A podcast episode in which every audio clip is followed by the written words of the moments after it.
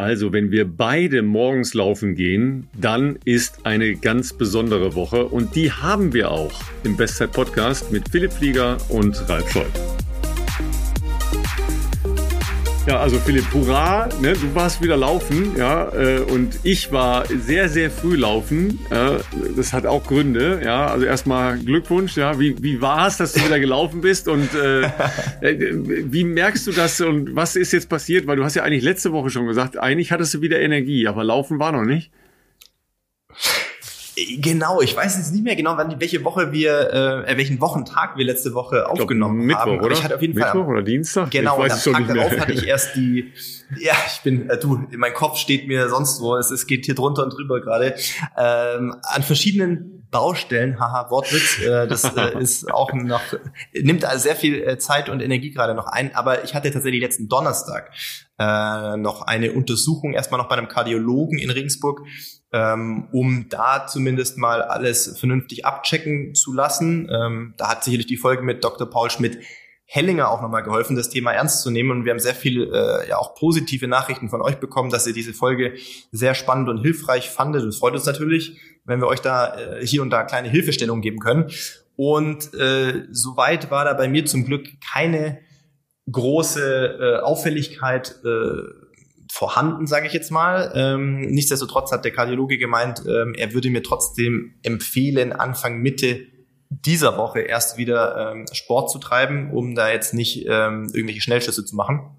Und äh, wie gesagt, langweilig wird's mir gerade eh nicht mit Umzug und den äh, letzten Bauarbeiten, die noch abgeschlossen werden und Möbel aufbauen und, und Kisten auspacken und so weiter. Also ich war jetzt auch so gut beschäftigt. Die Tage waren immer sehr früh äh, und sehr lang.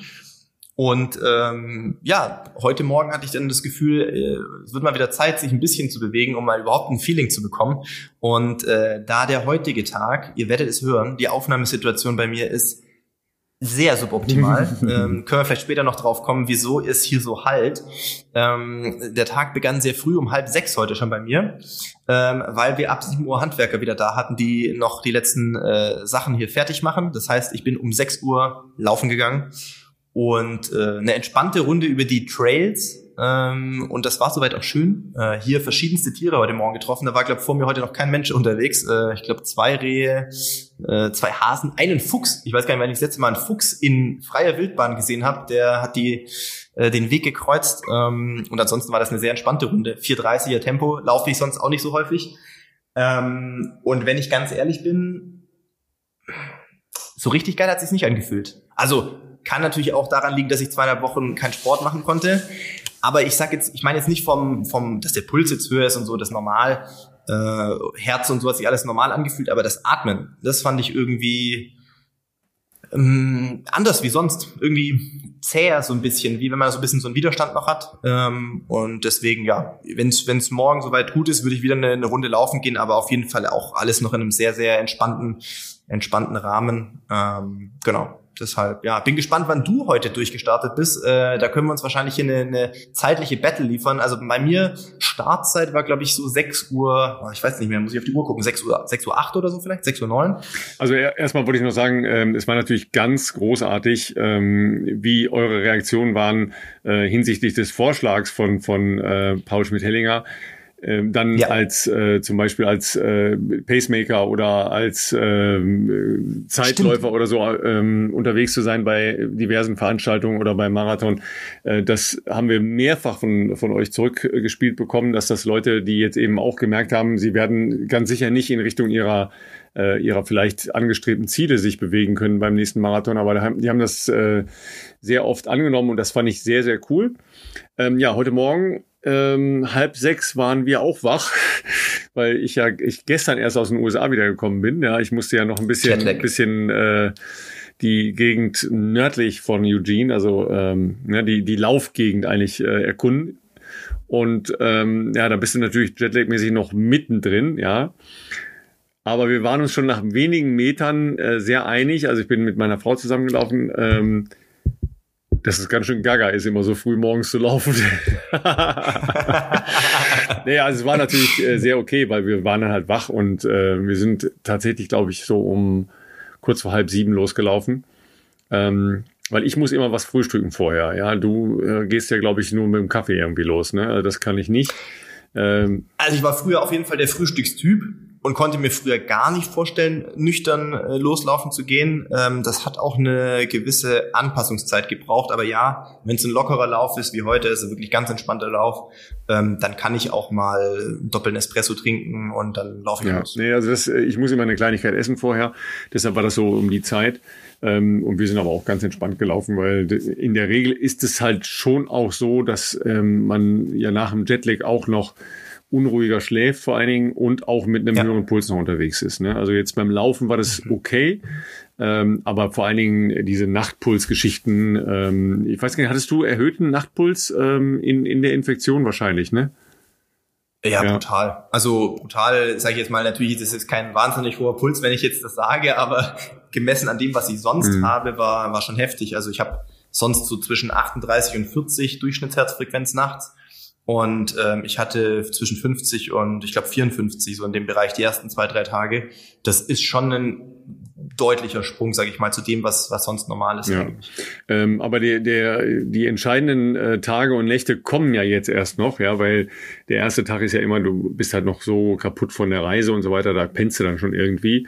Nur die nachfolgenden sind dann immer das Problem. Ja, ich habe ähm, von einigen Kollegen und von Frank Busemann, der ja ähm, auch permanent läuft, schon gesehen und gehört, äh, das ist nicht so einfach gewesen, weil wenn man relativ lange in den USA ist oder irgendwo westlich ist und dann in Richtung Osten äh, wieder zurückkommt, ist es äh, oft schwieriger mit der Anpassung. Äh, warum auch immer, aber ist, wird oft so berichtet. Ähm, wenn man natürlich dann den Fehler macht und immer dann morgens früh wieder aufsteht und laufen geht, dann passt sich das auch nicht, also nicht an. Ja, ich wollte jetzt aber nicht zum äh, zum Frühläufer mutieren. Ja, nur äh, klar, nächste Woche fängt bei uns die Schule wieder an. Also da ist sowieso äh, kurz nach sechs Wecker. Also dann, äh, da ist das jetzt auch eine okay Zeit. Ja, also ich finde ja. halt drei, drei ah, Uhr finde ich immer schwierig. Ja, ja das ist richtig. Aber wie war es denn dann, wo ihr erst mal draußen wart? Oft ist ja wirklich so, ich, also ich bin nicht der geborene Frühaufsteher, überhaupt nicht. Ganz anders als Barbara. Barbara, die kann um 4.45 Uhr aufstehen und ist total wach. Bei mir ist es so, als der Wecker heute Morgen geklingelt hat, es ist schon hart, um 5.30 Uhr irgendwie aufzustehen für mich. Aber wenn du dann mal aufgestanden bist, auf die Kaffeemaschine gedrückt hast, Laufschuhe anziehst und dann rausgehst, es, also ich muss jetzt trotzdem ehrlich sagen, es ist jetzt nicht, dass es wird wahrscheinlich keine dauerhafte Gewohnheit bei mir werden, diese Uhrzeit, aber da loszulaufen, dann relativ schnell am Waldrand zu sein, so über die Felder, da war außer mir heute Morgen wirklich niemand. Es ist noch so ein bisschen so eine angenehme Kühle, so ein leichter Wind. Ähm, und dann klar, wenn du noch irgendwelche Tiere siehst, ich fand's schon geil heute Morgen, ehrlich. Also es hat schon, hat schon Bock gemacht. Ja, das ist die romantische Verklärung der kleineren Stadt. Ja, äh, also das ist natürlich äh, im Prinzip alles richtig, was du sagst. Ähm, also wir waren jetzt natürlich erstmal noch viel wacher, ne? weil neun Stunden ist ja die Zeitverschiebung in Richtung äh, Westen der USA. Dann bist du ja noch ganz woanders, ja. Also das, äh, deshalb ja. kannst du das nicht vergleichen. Aber ähm, es war natürlich jetzt auch noch sehr frisch und, äh, und vergleichsweise kühler. Jetzt im Laufe des Tages kannst du hier nicht mehr laufen. Es ist halt deutlich über 35, äh, über 30 Grad und es ist halt so schwül jetzt auch. Soll heute gewittern auch. Ja, das, das ist ja, also das ist für mich vollkommen ausgeschlossen, da zu laufen. Ja, äh, bin mal gespannt, was ja. wir gleich äh, von Johannes dazu hören. Ja, Johannes Motschmann ist ja heute unser Gast, habt ihr ja gesehen, ähm, weil für München die Vorbereitung da soll es jetzt auch nicht gerade richtig kühl werden. Ja, das äh, wird eine sehr spannende Geschichte. Ähm, er hat uns äh, auch schon äh, angedeutet, dass sie ein paar sehr interessante Tipps bekommen haben, ja, vom ähm, Arzt, den wir letzte Woche hatten, weil der ja der DLV-Arzt ist und weiß, was er sagt. Ja, das äh, könnt ihr richtig. euch mal anhören. Sehr spannend. Ähm, also insofern war das hier dann sehr angenehm, die Zeit zu laufen, weil viel später kannst du gar keinen Sport machen. Das ist Quatsch. Ist auch nicht gesund, nee, ja, wegen, äh, wegen Ozon und so weiter. Das ist, das ist alles Quatsch. Ähm, Tiere haben wir auch gesehen, nämlich äh, angeleitete Hunde, die sich gegenseitig ineinander verbissen haben. Ja, also um die oh Uhrzeit sind hier bei uns schon diese Hundeleute äh, unterwegs. Ähm, wir wohnen ja auch ah. direkt am, äh, am Waldesrand. Äh, oder nicht direkt, aber eine Straße dazwischen. Ähm, und da hast du dann eben auch schon so, so Hundegeschichten. Und sobald die Hunde unterwegs ist, sind die Rehe nicht mehr da. Ne? Also das ist auch das so. Das stimmt, ja, ja klar. Die haben allerdings ein großes Wildgehege, ne? Und äh, die Wildschweine haben gerade noch Kleine, die sind vielleicht so drei, vier Monate alt oder sowas, die sind lustig. Und die sind um die Uhrzeit natürlich auch süß, wach, weil ja. danach legen die sich auch unter den Strauch. Ne? Und warten erstmal, bis wir ja, bis morgen die Sonne am Sinken ist, genau. ja. ja, aber äh, tatsächlich bin ich ja, ähm, bin ich jetzt ja hier gelaufen und ich bin auch am letzten Tag in, äh, in Portland noch gelaufen, weil ich da eigentlich noch mal ein bisschen die, die Stadt erkunden wollte, ja. Du musst sagen, ja, tatsächlich, das, äh, den letzten Lauf habe ich äh, am Fluss gemacht. Ähm, okay. Das ist so ein bisschen ähnlich wie, äh, wie hier, wenn man in Frankfurt oder in Köln läuft, ähm, wobei die, die Brücken in Frankfurt kleiner sind. Der Fluss ist halt sehr viel breiter, eher wie der Rhein bei uns. Ähm, und die Brücken sind halt entsprechend höher. Ähm, und da habe ich eine Krone gekriegt. Also ich habe eine Krone gekriegt bei Strava beim Laufen, was schon einfach, das eigentlich, äh, kann eigentlich gar nicht sein. Das lag daran, dass dort gerade im Zuge der, äh, der Fahrradfreundlichmachung der Stadt eine neue Brücke eröffnet wurde am vergangenen Wochenende, ja, über eine, ähm, über eine Autobahn hinweg. Ja, ähm, und diese Brücke ähm, ist für Fußgänger und für Fahrradfahrer only. Und die, da ist natürlich noch, sind noch nicht so viele gelaufen. Also hatte ich ähm, am, wann bin ich denn jetzt da gelaufen? Dienstagmorgen hatte ich da noch ein Krönchen. Ja, da war ich Top 3. ich Top 3 beim Laufen, lächerlich. Aber ich bin jetzt auch schon nur noch Zwölfter, weil natürlich jetzt da schon wieder welche gelaufen sind. Also das ging jetzt relativ flott. Und ich bin ganz sicher in der Woche nicht mehr unter den ersten 150, ne? weil, weil natürlich auch relativ viele Leute laufen. Ja, ja davor, da, worauf du angespielt hattest, war natürlich, ähm, dass wir mal einen kleinen äh, Abstecher nach äh, Beaverton gemacht haben, also in die Heimat von Nike, ähm, was spannend war weil ähm, Erstmal kommt man da hingefahren und die Gebäude, wer schon mal am Adidas Campus in Herzogenaurach war, die sind ja so äh, ein bisschen ähm, futuristisch und in schwarz gehalten von der Grundthematik her. Und das ist erstaunlicherweise da auch. Ja, also da habe ich mich fast ein bisschen gewundert. Das sah nicht so unähnlich aus. Ja, ähm, okay. der Campus ist kleiner als der, äh, als der Adidas Campus. Ja, also von der Flächenausdehnung hätte ich auch nicht gedacht. Ähm, und es gibt halt eine, eine kleine äh, Tatanbahn. Ich weiß gar nicht, ob die 400 Meter hat, die glaube ich nicht. Ich würde eher sagen, die hat 300 Meter. Ähm, heißt Michael Johnson Track. Also, ne, wenn schon, hat die Bahn äh, in Herzogenaurach äh, einen Namen? Nee, ne? Adidas Stadion. Ah, Adidas, ja, aber das ist ja ein richtiges Stadion, ne? Ja, ja, ja also genau. das ist 400 ja, Meter und normaler Fußball. Ja, ja, genau. Ähm, also das, ähm, das ist halt da, also Fußball gibt's gar nicht, ne? ähm, obwohl es natürlich dann auch, äh, keine Ahnung, John McEnroe, Plaza und äh, Serena Williams und so weiter, das gibt's halt schon alles, aber ähm, der Track ist halt schon cool. Und was natürlich richtig cool ist, ist, äh, um das ganze Gelände und durch das ganze Gelände durch gibt's eine Finnbahn ähm, die da komplett äh, so als Trail ausgearbeitet ist. Nicht so breit wie in Eugene, die von Steve Prefontaine initiierte, aber äh, gibt's eben auch. Ja, und es ist tatsächlich so, dass wir sind da halt dann irgendwann random vormittags hin. Ähm, das ist jetzt kein abgesperrtes Gelände oder sowas. Es ist jetzt eigentlich nicht. Ihr, ihr kamt da einfach drauf. Ja, das, wie gesagt, es ist nicht abgesperrt. Also das ist halt anders okay. als in Deutschland bei solchen Unternehmen. Äh, da gibt's kein, kein Tor und kein Pförtner und schon gar kein Hausmeister. ja, sondern ähm, das ist natürlich Private Property, also da, äh, da bist du jetzt nicht eingeladen, dahin zu gehen und da wird auch niemand eingeladen, dahin zu gehen. Aber es ist auch niemand da, der jetzt äh, sagt, ey, was wollen Sie hier? Ähm, ja, verzieht euch wieder.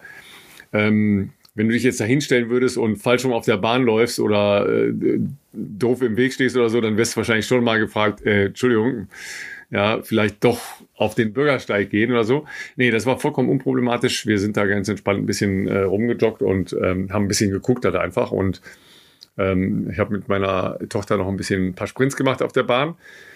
Und dann war halt Grant Fischer da mit seiner Gruppe und ist da äh, locker ein paar Runden gelaufen. Also die sind halt immer so wechselnd äh, da Runden auf dem Track und im Wald, da direkt nebendran, also Straße rüber, ist halt dann direkt ein Wald auch so ein bisschen profiliert. Das ist dann öffentlich, ja. Ähm, aber da kann man schon, kann ich mir schon vorstellen, das ist so, so als Trainingsgelände ist das schon toppi toppi, ne?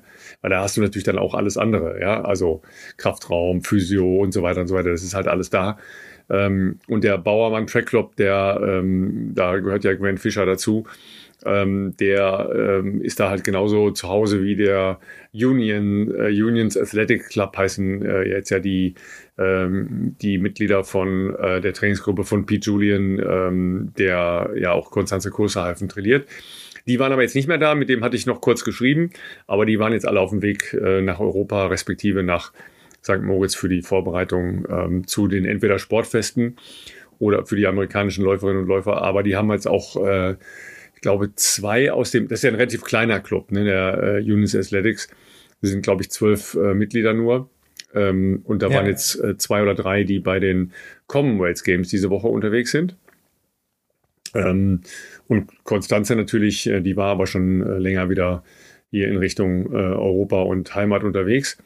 Ähm, ja, und dann kann man da halt einfach so ein bisschen rumlaufen. Da gibt's halt eine sehr schöne Bäckerei in der Gegend, wo man äh, auch richtiges Brot kaufen kann, ja, was ja auch nicht so häufig ist in, äh, in, äh, in den USA. Ja, und dann war das halt einfach ein, ein cooler Vormittag. Ne? Einmal mal gucken gehen da, was da so Tango ist und so. Ich fand's sehr entspannt. Ne? Wart ihr dann aber auch äh, von Kopf bis Fuß in äh, Swoosh-Klamotten? Äh, ja, das haben wir natürlich oder? total stilecht gemacht. Ja, ich musste auch ein bisschen lachen. Äh, ich glaube, ich hatte einen Nike äh, Pullover dabei, es war aber viel zu warm, also äh, hatte ich, hatte ich nicht an.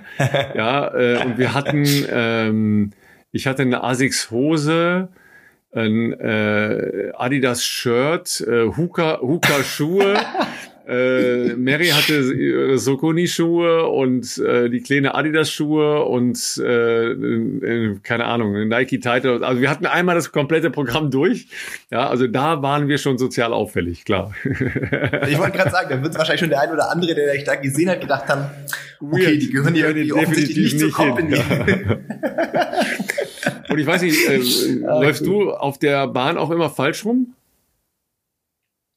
Äh, ganz selten. Also wir haben das früher ab und an gemacht, wenn wir, wenn wir wirklich die Bahn für uns mal hatten ähm, und wenn, wenn wir ultra lange Programme ja. hatten. Also quasi äh, irgendwie so, so Tempowechselsachen im Schwellenbereich haben wir manchmal auf der Bahn gemacht, äh, zehnmal tausend, tausend im Wechsel ähm, damit halt unser Coach äh, in Regensburg quasi die ganze Gruppe gleichzeitig mm, ein bisschen okay. steuern und beaufsichtigen mm. kann. Wäre natürlich angenehmer gewesen irgendwie an einem Radweg äh, und nicht 50 Runden im Stadion, aber da ist es dann schon auch möglich, dass man dann mal die, die Richtung wechselt, damit es nicht zu äh, einfach zu einseitig wird von der Belastung. Ja. Also die sind jedenfalls die ganze Zeit gegen den Uhrzeigersinn gelaufen, aber die haben halt ganz lockeren äh, Dauerlauf gemacht ähm, und sind halt dann auch äh, hin und wieder mal zehn Minuten oder Viertelstunde in den Wald verschwunden oder so. Ähm, und Pflicht ist auch, wenn über 19 Grad Außentemperatur ist, muss man Oberkörper freilaufen als Läufer, ne? Ähm, ist vor allem im US-Bereich ähm, gang und gäbe. Alles andere wäre falsch auf jeden Fall. Das muss man natürlich so sagen. Aber da kann ich mich jetzt auch nicht komplett frei von machen. Deshalb frage, deshalb frage ich noch mal kurz. Ich erinnere mich halt auch an bestimmte Bilder. Ja.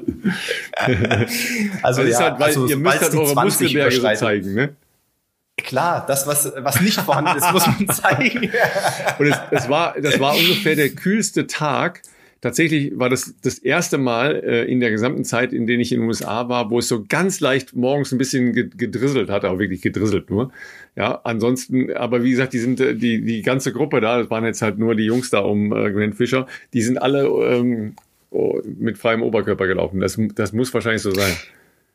Ja, also ich sag mal, Hochsommer, okay. Wenn du dann irgendwie rennst und es hat irgendwie wirklich, ist es brutal heiß, gar kein Thema. Ich mag es ganz gern auch bei, bei Tempoprogrammen oder sowas, wenn es halt auch schon warm ist und du natürlich irgendwie eine intensive Einheit hast. Ich mag das persönlich dann schon ganz gern, wenn man halt wirklich direkt auf der Haut so ein bisschen den Wind spürt. Aber ansonsten, ja, bei entspannten Dauerlauf das ist immer so eine Frage. Morgen, da ist so, Bei 90 da war sonst Grad niemand. Joggen muss es nicht sein. Da, ja, da war genau, neben, nebendran war ein, eine, äh, eine äh, Veranstaltung, da wurden Lacrosse-Trainer irgendwie geschult, ja, die, die haben, da hat keiner okay. geguckt.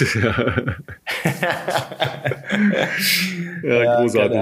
Das ne? ist, ähm, schieben wir ein bisschen auf die USA. Ja, aber das war trotzdem natürlich alles spannend, ähm, das zu gucken und äh, da mal zu laufen und so weiter. Das ist schon, schon eine coole Geschichte, ja. Ähm, und dann ähm, hast du natürlich auch immer die Frage, ähm, wo sind eigentlich die Coaches? Ja, also ich habe da keinen einen gesehen. die sind, klar, ich meine, so ein Programm, wenn die Dauerlauf haben, können sie auch alleine trainieren. Ne? Oder sie haben eine App. Das kann natürlich auch sein. Ja. Oder sie haben ja, eine App. Und am besten, sie haben eine äh, Endurance-App, ja, äh, und eine Endurance-Trainings-App vielleicht sogar, ja. Falls ihr die noch nicht habt, da haben wir einen ganz heißen Tipp. Das ist eine geile Überleitung jetzt, oder? Das ist so ähnlich wie, das ist so ähnlich wie mit den Baustellen. Ja. Das wollte ich gerade sagen, Ralf, das hätte, das hätte gescriptet sein können, äh, sodass wir da vorher uns lang und breit überlegt hätten, wie wir die beste Überleitung machen. Aber tatsächlich war das jetzt sehr spontan und deswegen äh, freut es mich umso mehr, dass wir natürlich euch einmal mehr Enduko ähm, ans Herz legen können. Denn, wie Ralf schon gesagt hat, Enduko ist eine Trainings-App für euch, für Ausdauersportarten, für Laufen, für Radfahren. Wer weiß, was da zukünftig noch mehr kommt. Inzwischen gibt's auch ähm, Stabi-Übungen für euch, also Übungen, die ähm, euren Rumpf kräftigen, äh, für Verletzungsprophylaxe und für Laufökonomie. Und das Gute ist, die App findet ihr überall in euren App-Stores, egal ob Android oder Apple. Und es gibt eine kostenlose Version. Ähm, es gibt auch eine sogenannte Pro-Version und die kostet auch nur 14,99 Euro. Äh, die ersten 14 Tage davon sind kostenlos, wenn ihr das auch einfach mal für euch ausprobieren wollt. Und ähm, ich weiß nicht, wie viele Leute von euch mit einem vielleicht Personal Trainer arbeiten oder auch nicht. Ähm, die App ist tatsächlich jetzt nicht so ein Standardding, dass ihr da einfach so einen vorgefertigten Trainingsplan präsentiert bekommt, sondern ihr bekommt in der Pro-Version einen wirklich individuellen Trainingsplan, der auf euch ähm, euer Fitnesslevel, aber auch auf eure sonstigen Gegebenheiten, ähm, sprich Job, sprich Family und so weiter, Rücksicht nimmt und euer Training dementsprechend individualisiert. Äh, das Ganze ist kompatibel mit allen gängigen Fitness-Trackern, egal ob Polar, Strava, Fitbit, Apple Health oder was auch immer ihr sonst so nutzt. Und ähm, genau, im Prinzip funktioniert das so, dass die App euer Training erfasst äh, dann äh, aufgrund eurer Zielstellung, eures äh, Fitness-Backgrounds einen individuellen äh, Trainingsplan erstellt und diesen aber auch ständig anpasst. Denn es gibt einen KI-Coach, den ihr jeden Tag füttert, der euch abfragt, wie geht's euch heute, wie habt ihr geschlafen, äh, wie habt ihr das letzte Training verarbeitet und dementsprechend auch Trainingseinheiten in eurem Plan äh, verschieben kann. Und ähm, ja, von dem her ist das doch, glaube ich, äh, für viele von euch sicherlich eine sinnvolle Ergänzung. Wir haben schon von vielen von euch gehört, dass sie Enduko inzwischen nutzen und damit schon sehr gute äh, Erfahrungen gemacht haben. Ähm, quasi euer Personal Trainer für Ausdauersport und ähm, wie gesagt, ihr findet es in euren App Stores unter Enduko App oder bei uns in den Show Notes ist der Link www.enduko.app-bestzeit-podcast. Ja, die entscheidende Frage ist ja, was macht man überhaupt ne, bei so einem Wetter, ähm, wenn es halt so brutal heiß ist? Äh, also eigentlich ist ja jetzt so in der Urlaubszeit für viele halt die, die Gelegenheit, einen Herbstmarathon entsprechend vorzubereiten, weil man mehr Zeit hat, um mehr Kilometer zu laufen. Aber was machst du, wenn es so super heiß ist? Ja, klar, jetzt, man kann jetzt, okay, man geht halt früh morgens laufen, ja. Aber der gesamte Tag, der haut einen ja viel stärker noch um. Ja, also wenn, wenn du jetzt äh, Double Tra Training hast, ja, was, was machst du dann, ja, wenn es so heiß ist? Also vor allen Dingen, also ich weiß jetzt ja nicht, wie es hier war, aber für mich war jetzt gefühlt die letzten vier Wochen immer so ein Wetter. Ja. ja. Du bist, du bist eigentlich sehr gut angepasst jetzt, Ralf, für die Bedingungen ja, hier also, vor Ort, weil du es in den USA schon also so ich habe jetzt, ich habe jetzt so im normalen Leben auch nicht so Stress mit äh, mit Hitze gar nicht, ähm, aber laufen kann ich da nicht. Ja, das schlaucht ja, schon. Das, äh, ich habe auch so einen, so einen Schweißverlust. Ja, genau. Viel mehr Mineralstoffe, ähm, hast dadurch natürlich auch ganz andere Regenerationsprozesse, die nicht so laufen wie sonst. Also natürlich ist Training unter, unter sag ich mal, den sommerlichen Hitzebedingungen, wie wir das aktuell haben, äh, ist ein großes, großes Thema, ein großes äh, Problem. Ähm, bei mir ist es auf jeden Fall so, dass ich ähm, aber da werden wir, wie gesagt, mit Johannes noch detaillierter drüber sprechen. Das wird ganz spannend. Aber bei mir wäre es so, wenn ich jetzt gesund und, und voll in, im Training wäre, dass ich auf jeden Fall die Haupttrainingseinheit, die Hauptlaufeinheit des Tages, egal ob es jetzt ein Workout ist oder ich sage mal ein normaler 20 Kilometer Dauerlauf, auf jeden Fall zeitlich viel früher ähm, machen würde als ähm, als jetzt sonst, sage ich jetzt mal, einen normalen Tag ähm, einfach um da auch ein paar Körner zu sparen und die Regenerationsprozesse nicht so künstlich zu verlängern.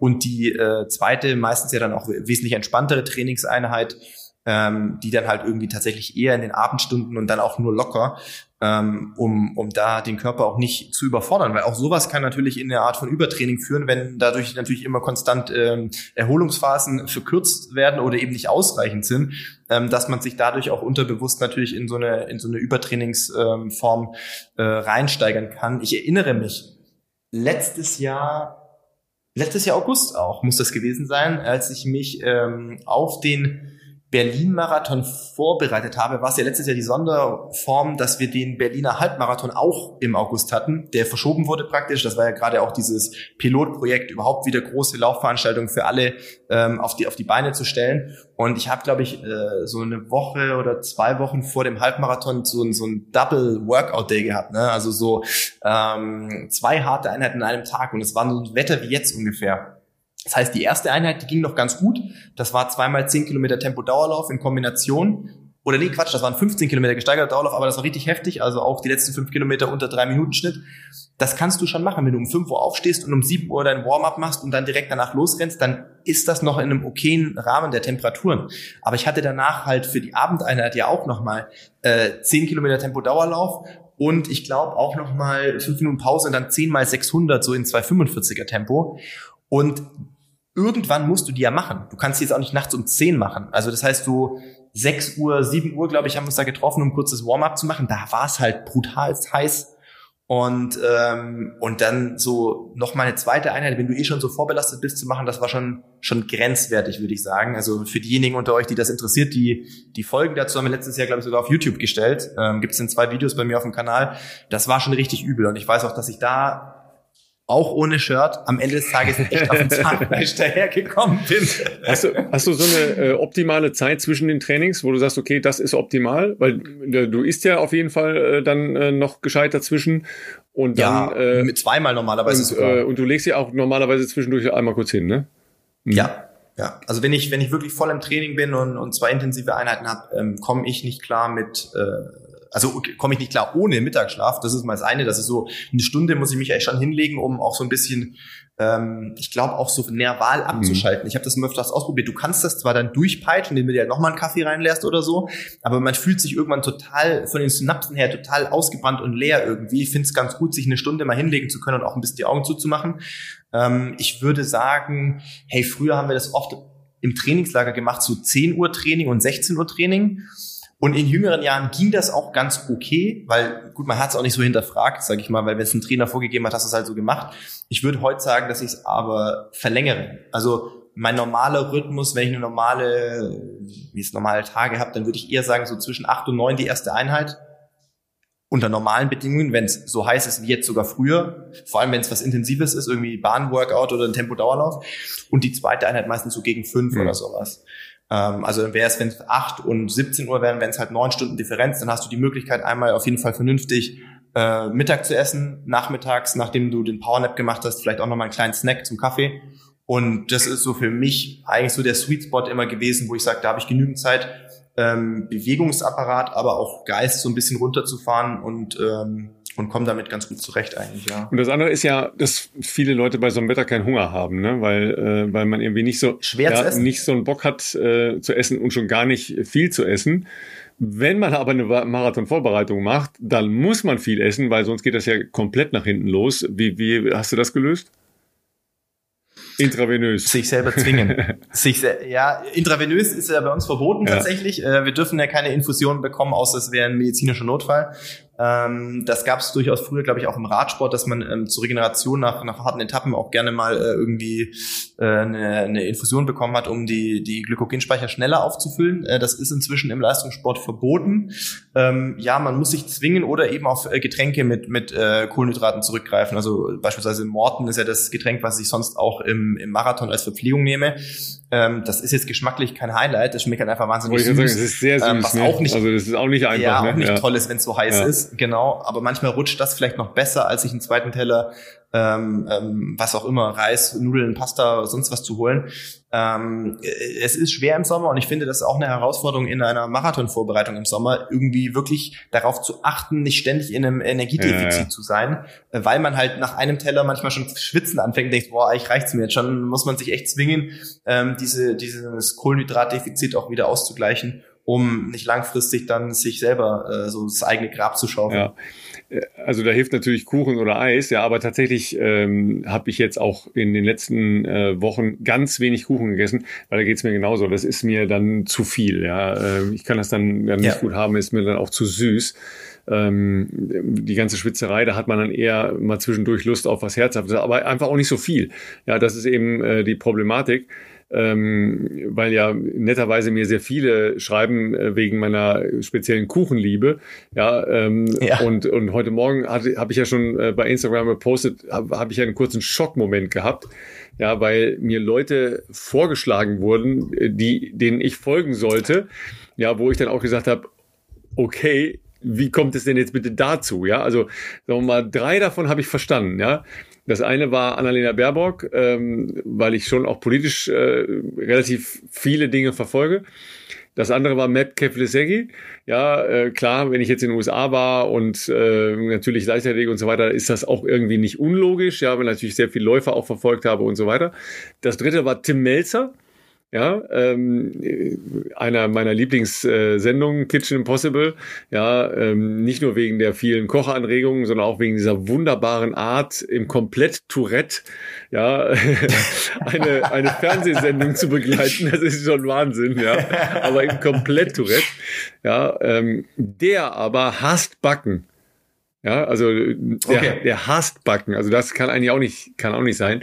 Und warum in Gottes Namen mir Friedrich Merz vorgeschlagen wurde, das bleibt wahrscheinlich für immer das Geheimnis des Algorithmus. Ja, ah, das ist das ist der absolute Wahnsinn. Ne? Aber ähm, wenn die Ernährung ja ähm, schon gut genug ist oder gut ist, aber vielleicht noch den kleinen Kick nach oben braucht, ja, dann haben wir natürlich unseren äh, langfristigen Partner und äh, der kann da sicher auch die ein oder andere kleine Initialzündung noch auslösen, nämlich äh, AG1 von Athletic Greens.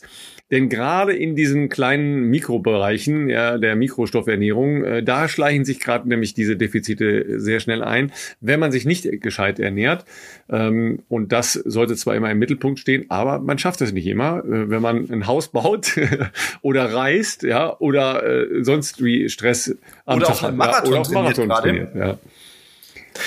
So schaut's aus. Ihr kennt äh, AG1 natürlich schon lange, denn die sind wirklich jetzt fast schon bald seit einem Jahr Partner unseres Podcasts. Und äh, AG1 ist ein Supplement aus 75 Inhaltsstoffen. Ähm, dazu gehören Vitamine, Mineralstoffe, Botanicals, lebende Kulturen, ein Pilz- und Enzymkomplex und auch ein Superfood-Komplex und äh, unterstützt eure tägliche Ernährung, gerade für die Leute, die jetzt von euch zum Beispiel sagen, hey, ich befinde mich mitten in meiner Herbstmarathon-Vorbereitung, äh, das ist anstrengend ähm, und ja, wir haben es gerade ausgiebig besprochen, man verliert einfach auch wesentlich mehr Flüssigkeit und dadurch auch Mineralien, Vitamine etc.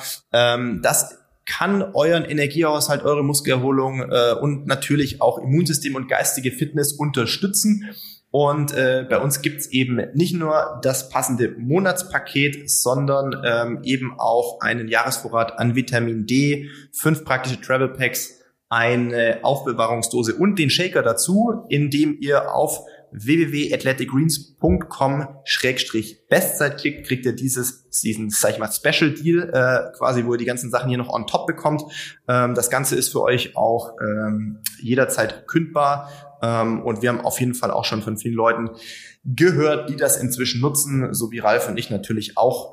Ähm, www.athleticgreens.com-bestzeit Bestzeit. Und jetzt leiten wir, würde ich fast sagen, Ralf, direkt über zu unserem Gast heute, oder? Ja, absolut. Ja. Äh, also Johannes Motschmann, ähm, deutscher Crossmeister auf der Mittelstrecke, aber vor allen Dingen dein Leidensgenosse beim Hamburg-Marathon, ja, lief für euch oh, beide ja. nicht so richtig geil.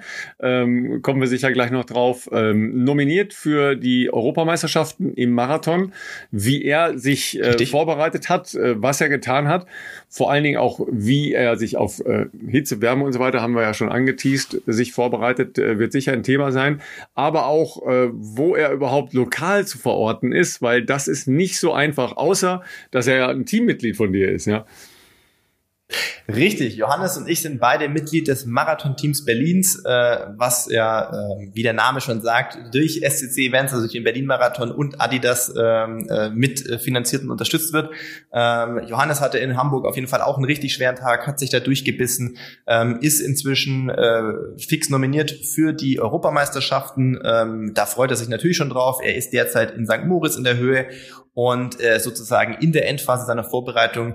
Ähm, da gibt es eine Menge, über das wir äh, mit ihm sprechen können und äh, das Ganze, ja, freuen wir uns schon drauf, dass er sich da nochmal Zeit genommen hat, jetzt quasi so elf Tage vor seinem Highlight und äh, in dem Zuge würde ich sagen, wir schalten rüber und äh, heißen Johannes bei uns hier in unserer Runde willkommen. Ja, Johannes, wir haben dich ja jetzt schon als ähm, Polyglottenläufer äh, vorgestellt. Äh, jetzt musst du das nochmal für alle Menschen draußen sortieren. Äh, also zwischen New York, Bochum und Berlin und jetzt im Moment aber eigentlich in St. Moritz. Ja? Also wo, wo ist denn von was welcher Anteil und wofür? Ja, ähm, ja, hallo Ralf, hallo Philipp. Erstmal danke, dass ich hier dabei sein darf. Und die Frage bekomme ich tatsächlich sehr oft. Vielleicht auch, weil ich sehr aktiv auf Strava bin und viele Leute dann immer sehen, oh, jetzt läuft er da und jetzt läuft er auf einmal da. Ähm, wo wohnt er denn jetzt eigentlich? Ähm, also um einen kleinen Überblick herzustellen, ich studiere in Bochum, bin unterm Semester generell in Bochum gewesen in den letzten zwei Jahren. Aufgrund von Covid war aber vieles online, sodass ich dann auch mal bei meiner Freundin in ähm, New York war, die wohnt dort und ich da viel im Central Park trainiert habe. Viel aber auch in Magdeburg, in meiner Heimatstadt sozusagen war. Dort wohnt noch meine Mutter.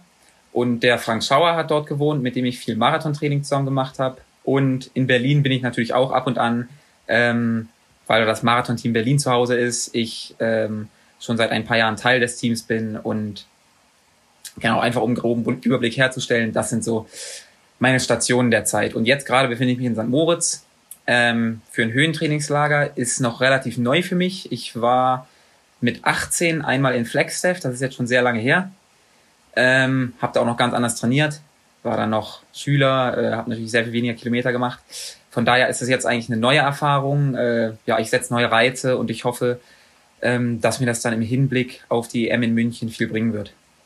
Ähm, wenn wir gerade bei St. Moritz sind, äh, du bist jetzt schon sehr lange in St. Moritz oder warst du kurzzeitig nochmal zu Hause? Ist das schon der zweite Trainingsblock bei dir? Genau, also ich war ähm, im Juni für drei Wochen in St. Moritz. Ähm, das war dann sozusagen ein eigenfinanziertes Trainingslager mit Frank Schauer und äh, Erik Hille, Markus, Schöfisch war auch da. Ähm, ein paar Australier sind hier rumgelaufen, also man hat immer viele Leute, mit denen man trainieren konnte. Ähm, und ich musste währenddessen aber noch sehr viel für die Uni machen, weil im äh, Anschluss daran die, die Prüfungen anstanden, ähm, so dass ich das Training da noch nicht ganz so sehr genießen konnte, wie ich es jetzt kann, aber genau. Hatte dann die Prüfungen in Bochum und ähm, habe seitdem erstmal Semesterferien und frei sozusagen, was sehr schön ist, gerade im Hinblick auf, auf die EM. Ähm, und hatte dann als ähm, Test einen 10-Kilometer-Lauf in Boston geplant, äh, in den USA. Und bin dort auch gelaufen. Der Wettkampf lief auch echt vielversprechend, echt gut nach den, nach den drei Wochen Training in St. Moritz. Ähm, es war auch sehr heiß, von daher auch, denke ich, ein ganz gutes Training für, für München. Ähm, ich denke, die Zeit hätte noch ein bisschen besser sein können. Ich bin 28,51 gelaufen, aber ähm, ja, mit dem Wetter und so weiter, ich denke, das war in Ordnung. Und ich hatte mir dann aber in, daran ähm, ja, Covid geholt ähm, und lag dann eigentlich erstmal zwei Wochen komplett flach. Ähm, war bei meiner Freundin in New York zu Besuch, ist ja nah dran, Boston, New York. Äh, wollte da eigentlich so ein bisschen Hitzetraining machen, weil in New York ist es derzeit sehr, sehr schwül, sehr heiß. Da dachte ich, dass das passt echt gut mit der EM in München, aber das fiel dann flach, weil ich dort wirklich kaum trainieren konnte.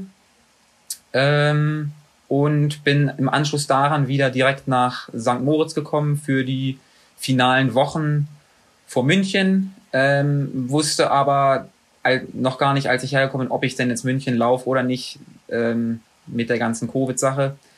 Äh, Frank Schauer, hatte ich ja schon erwähnt, der ist eben der Ersatzmann. Der stand eben schon so in den Startlöchern ähm, und wir sind aber auch gute Freunde, haben uns immer gut ausgetauscht. Äh, ich habe ihn auf dem Laufenden gehalten. Ähm, genau. Aber ich habe dann jetzt weiter trainiert in St. Moritz. Ähm, es lief dann auf einmal, wirklich von einem Tag auf den anderen, auf einmal wieder sehr gut. Ähm, sodass ich jetzt ähm, guter Dinge die finalen Tage noch angehen kann und dann in München laufen werde. Das klingt ja schon mal ganz gut. Da bist du auf jeden Fall eine ganze Ecke weiter als ich. Ich bin heute Morgen, wir haben es vorher schon kurz drüber gesprochen, tatsächlich das erste Mal lockere zehn Kilometer wieder gelaufen und ähm, dachte ja. mir, meine Güte, das hat sich auch schon mal anders angefühlt auf jeden Fall. Ähm, ja. Deswegen, äh, ja, ich kann mir das gut vorstellen. Bei dir ist die Situation ja noch mal ein bisschen anders. Du bist ja dann schon in der direkten Marathon-Vorbereitung auf München gewesen und dann ist das natürlich auch immer ein Struggle, wie du schon ganz gut geschildert hast. Äh, kann ich durchziehen, kann ich mhm. nicht durchziehen. Man hat ja auch immer so eine ich sag mal, eine Eigenverantwortung logischerweise auch, was äh, Gesundheitsthemen anbelangt. Ja. Wir haben gar nicht erwähnt, was du denn studierst. Da ist natürlich Johannes sozusagen Experte auch für sich selber. Er ist nämlich angehender Mediziner.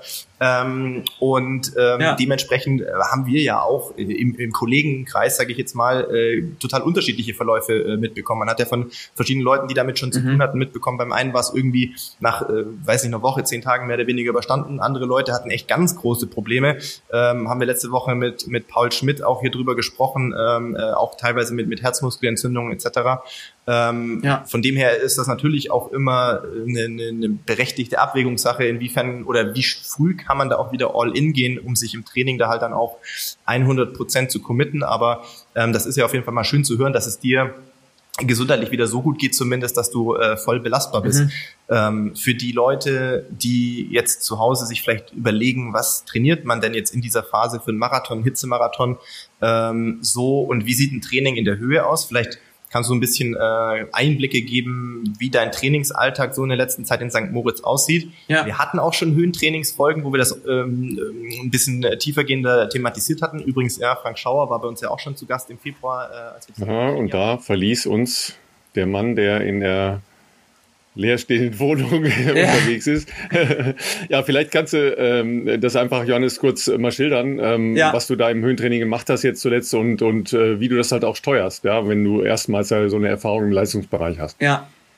Ähm, ich kann ja von ganz vorne anfangen. Also ich war, wie gesagt, zuerst in St. Moritz im Juni. Das äh, war dann elf Wochen vorher und so eine Marathonvorbereitung ist ja circa elf, zwölf Wochen lang. Und ich hatte geplant, ich mache einen Block in St. Moritz, bin dann in den USA, trainiere, äh, mache den Wettkampf in Boston als ersten Testwettkampf, bleib dann dort für, für circa drei bis vier Wochen, ähm, um mich an die Hits anzupassen, um im, auf Sea-Level sozusagen zu trainieren und gehe dann wieder nach St. Moritz. Und diese, diese Wochen, in denen ich dann Corona hatte, diese Wochen acht bis vier, die sind eigentlich sehr, sehr wichtig im Marathontraining. Das ist wirklich, wo man dann sozusagen, das ist das Herzstück der Marathonvorbereitung, ähm, so dass ich dann da schon sehr von, von der Entschuldigung, dass ich dazwischen gehe, von der Kilometerleistung vor allen ja. Dingen, ne?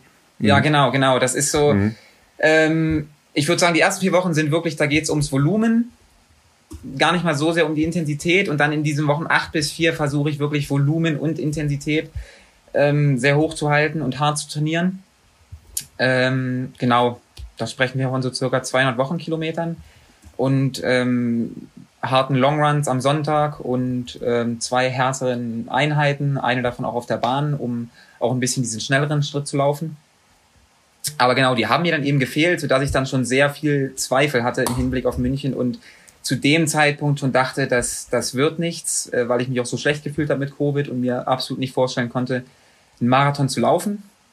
Ähm, aber bin dann nach St. Moritz wiedergekommen ähm, und habe mich dann langsam wieder reingesteigert. Ähm, und auf einmal lief es dann wirklich richtig gut, also dass ich sogar letzte Woche meine höchste Kilometerwoche aller Zeiten hatte.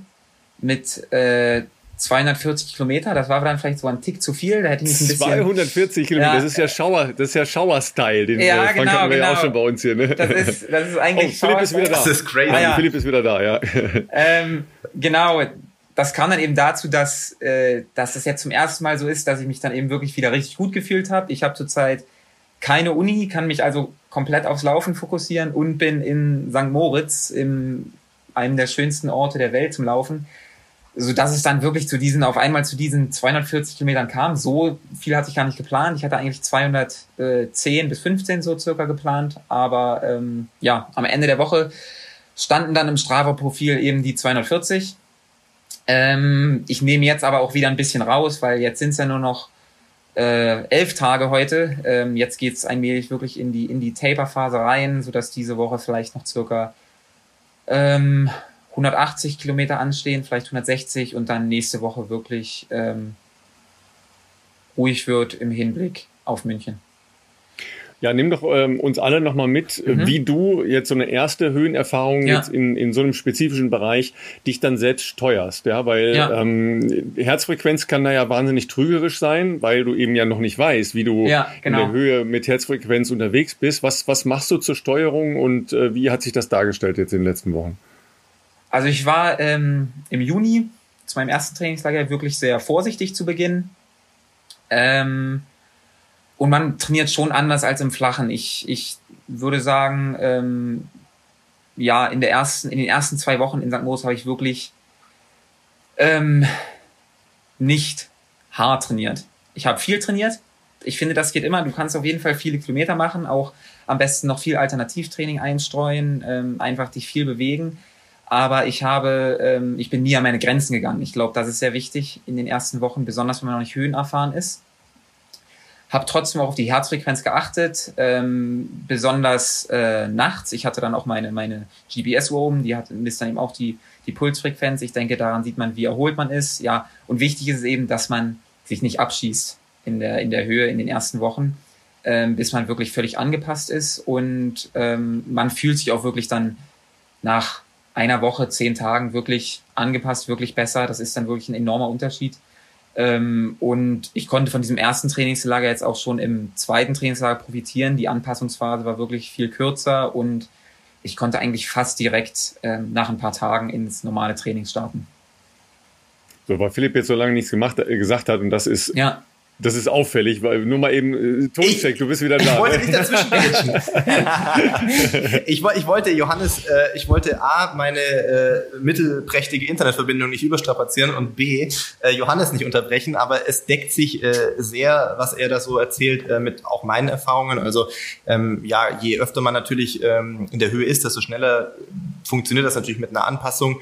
Ähm, klar, Kenia bin ich auch immer noch ein bisschen, mhm. gehe ich noch mit ein bisschen mehr Respekt dran, weil der Unterschied natürlich von 1800 oder 1700, 1800 zu 2400 schon nochmal äh, anders spürbar ist. Aber es ist genau so, je öfter man ähm, oder je regelmäßiger man sich in, in der Höhe aufhält, desto schneller funktioniert das mit der Anpassung und auch was er, was er sagte mit ähm, viel oder Umfang geht eigentlich immer. Das, das ist, äh, war bei mir auch immer so. Also lieber am Anfang mal zwei Tage mehr ruhig. Das heißt nicht, dass man nicht sich bewegen ja. darf, nicht laufen darf, sondern da kannst du auch 30 Kilometer am Tag oder whatever äh, auch mehr noch laufen, solange das in einem entspannten Bereich ist. Und ähm, bei mir ist es auch so, die, die Puls äh, oder die Durchschnittsherzfrequenz in der Nacht ist ein ganz guter Indikator dafür, wie sehr der Körper belastet ist oder wie gut auch so eine Anpassung funktioniert. Also Kenia beispielsweise im Frühjahr, wenn, wenn ich da hochkomme, dann hast du halt direkt fünf Schläge im Schnitt mehr. Klingt jetzt nicht viel, aber fällt bei uns natürlich dann auf. Dann hast du halt nicht mehr 38 Durchschnitt oder so, sondern irgendwie 43 oder vielleicht 45. Und das passt sich dann schon im Laufe der Zeit einfach fast ans Normalmaß wieder an. Und das ist eigentlich ein guter Zeitpunkt dann, glaube ich, wo man auch die ersten Programme mit einstreuen kann. Ich habe beim Johannes auch gut zugehört. Äh, das hast du natürlich noch überhört. Wahrscheinlich warst du noch nicht wieder in der Leitung, wirst du jetzt sagen. Ne? Alternativtraining war das. Das wäre meine Ausrede. Genau, Alternativtraining war das Zauberwort. Ja, äh, ist, ist so ein Running Gag hier bei uns, Johannes, ne? Äh, weil Philipp ganz großer, großer, Fan, Fan von. von Alternativtraining ist. Nicht. Ja. Was machst du denn als Alternativtraining? Also generell eigentlich gar nichts. Äh, wenn ich jetzt im Flachen bin, wirklich, ah, wirklich yes. nie. Also ich, ich äh, doch, also ich gehe mal aufs Rennrad, aber wenn ich nur wenn ich draußen fahren darf. Also ich würde mich nie auf, auf so ein Stationary Bike setzen. Aber ähm, hier äh, versuche ich schon äh, das Angebot zu nutzen von, von der Stadt St. Moritz. Die geben solche Elite-Pässe aus, mit der ich dann kostenlos ins Schwimmbad darf und versuche schon Stimmt, ja. ähm, zweimal pro Woche Aquajoggen zu gehen, einfach weil ich denke, damit macht man noch ein bisschen mehr eben Training, bewegt sich mehr und es hat auch einen äh, sehr guten regenerativen Effekt meiner Meinung nach. Einfach äh, selbst dieser Wasserdruck, der wirkt so ein bisschen wie eine Massage auf die Muskeln und ähm, ja, ich fühle mich einfach besser danach und man macht eben noch ein bisschen extra Training in der Höhe. Ähm, von daher würde ich würde ich sowas empfehlen. Ähm, genau wenn man das Rennrad hier hat, kann man auch sehr gut Rennrad fahren. Habe ich aber nicht hier. Ähm, ja, generell aber auch absolut kein Fan vom, vom Alternativtraining, nur wenn es absolut sein muss. also ihr seid schon, ihr seid schon komische Typen, ne? Also ihr kommt als Läufer sehr spät erst auf Höhentraining, ja, macht kein Alternativtraining. Ja, bei Philipp, bei Philipp ist ja erstmal die Frage, gibt es einen Lebensretter oder äh, einen Flügel äh, zum, zum ich brauche einen, äh, ich brauch einen Bademeister brauche ich, der mich da im Zweifelsfall rauszieht. Ja, das habe ich jetzt gar nicht mehr in Erinnerung. Äh, ich bin tatsächlich auch schon mal in dem Schwimmbad da äh, geschwommen in, in St. Mhm. Moritz, das ja wirklich echt toll ist. Das muss ja. man wirklich sagen für so eine ja. Gemeinde, die ja jetzt doch nicht so viele ähm, Einwohner hat, aber ja ein bisschen, sagen wir mal, finanzielle Möglichkeiten, nennen wir es mal ja. so. Ja. ja. Dafür ist das natürlich äh, wirklich großartig und äh, dass sie euch da diese Pässe geben, wenn man weiß, wie viele Elite-Athleten dort trainieren, ist das ja ein, ein Haufen Menschen. Ja. Das sind ja sehr, sehr viele Leute, die da jetzt hingehen. Ja. Ähm, wegen deines Medizin Medizinstudiums wollte ich noch fragen, ähm, gehst du jeden Morgen vor den Spiegel und äh, machst einmal so den, den äh, Mediziner-Scan oder ist das auch so ganz normales Aufstehen? Wer ist das? ähm, nee, das ist alles ganz normal. Zurzeit äh, steht das sowieso auch gar nicht im, im Vordergrund, einfach weil jetzt die EM ansteht. Äh, nee, eigentlich, ich bin jetzt gerade ein ganz normaler Läufer. Ähm, ja, schlafe, esse, laufe äh, mach nicht, nicht und, viel mehr und normal, Zeit, ja. ja. Hast du denn, äh, hast du denn schon eine, eine Richtung äh, medizinisch, wo du mal hin willst? Ähm, ja, ich habe, ich habe, ich war ja am College in den USA vorher mit so einem Sportstipendium, habe Psychologie studiert, von daher bietet sich ähm, Psychiatrie an, finde ich. Das, das interessiert hm. mich am meisten und das wäre mein Ziel. Ist aber noch ein paar Jährchen hin, bis dahin, ähm, genau. Nach der Laufkarriere dann. Also zumindest was jetzt die sportpsychologischen Ansätze angeht, hatte ich nach der WM auch ein paar Fragen an mhm. das deutsche Team, an die Teamleitung ja. etc. Ja, also eine Menge, eine Menge Fragen. Ja. Du, du meinst, du willst es hier vorsichtig andeuten, dass äh, Johannes der ganzen äh, Geschichte einen positiven Beitrag nicht nur jetzt als Athlet, sondern auch zukünftig leisten kann? Also erstmal ist es ja, glaube ich, ähm, so, dass es längst zum äh, Profi-Dasein dazugehören sollte. Ja. ja ähm, weil das, äh, es geht ja um Erreichung von Bestleistungen zum Saisonhöhepunkt. Und das ist ja jetzt nicht nur eine, eine physische Frage, äh, mhm. äh, sondern ganz stark natürlich auch eine psychologische Frage. Ja, also unter Druck performen etc., was da alles mitschwingt, muss ich euch nicht erzählen. Ähm, und das ist, glaube ich, schon ein ganz wesentlicher Punkt. Einige haben das ja auch dann anschließend wie soll ich sagen, ich, ich, will jetzt gar nicht zugegeben sagen, weil das ist Quatsch, das muss man nicht zugeben oder nicht zugeben, sondern offen geäußert. Ja, sagen wir es mal so. Mhm. Ähm, Christine Pudenz, ja, weil die es halt offen ähm, geäußert hat. Ist halt eine absolute Weltklasse-Athletin, hat eine Silbermedaille von den Olympischen Spielen mitgebracht, ist dann plötzlich in einer anderen Situation, nämlich in einer Situation, dass sie selber halt auch den Anspruch hat, Medaille zu gewinnen. Ja, das Umfeld das erwartet, ja, die, die, äh, die Medien das halt sicher auch irgendwie transportieren, war bis dahin ja noch ja. keine Medaille gewonnen, etc. Und sie ist dann halt mit der Situation im Wettkampf, dass halt eine Athletin, die sie nicht auf der Rechnung hatten, sehr weit geworfen hat im ersten Durchgang, nicht klargekommen. So, und dann, dann ist es halt eine äh, äh, essentielle Geschichte, wie dein, äh, dein Setting ist, ja, wie dein, dein äh, emotionales und mentales Setting ist. Ja, und ähm, bei euch spielen andere Dinge eine Rolle, weil ihr ja viel länger unterwegs seid als ähm, mhm. diese wenigen Sekunden, die man als Werfer halt nur zur Verfügung hat im Ring. Ja, wenn es überhaupt Sekunden sind, das ist ja meistens nur Bruchteile von Sekunden. Ja, aber das ist ja nicht weniger äh, eine, eine Auseinandersetzung damit.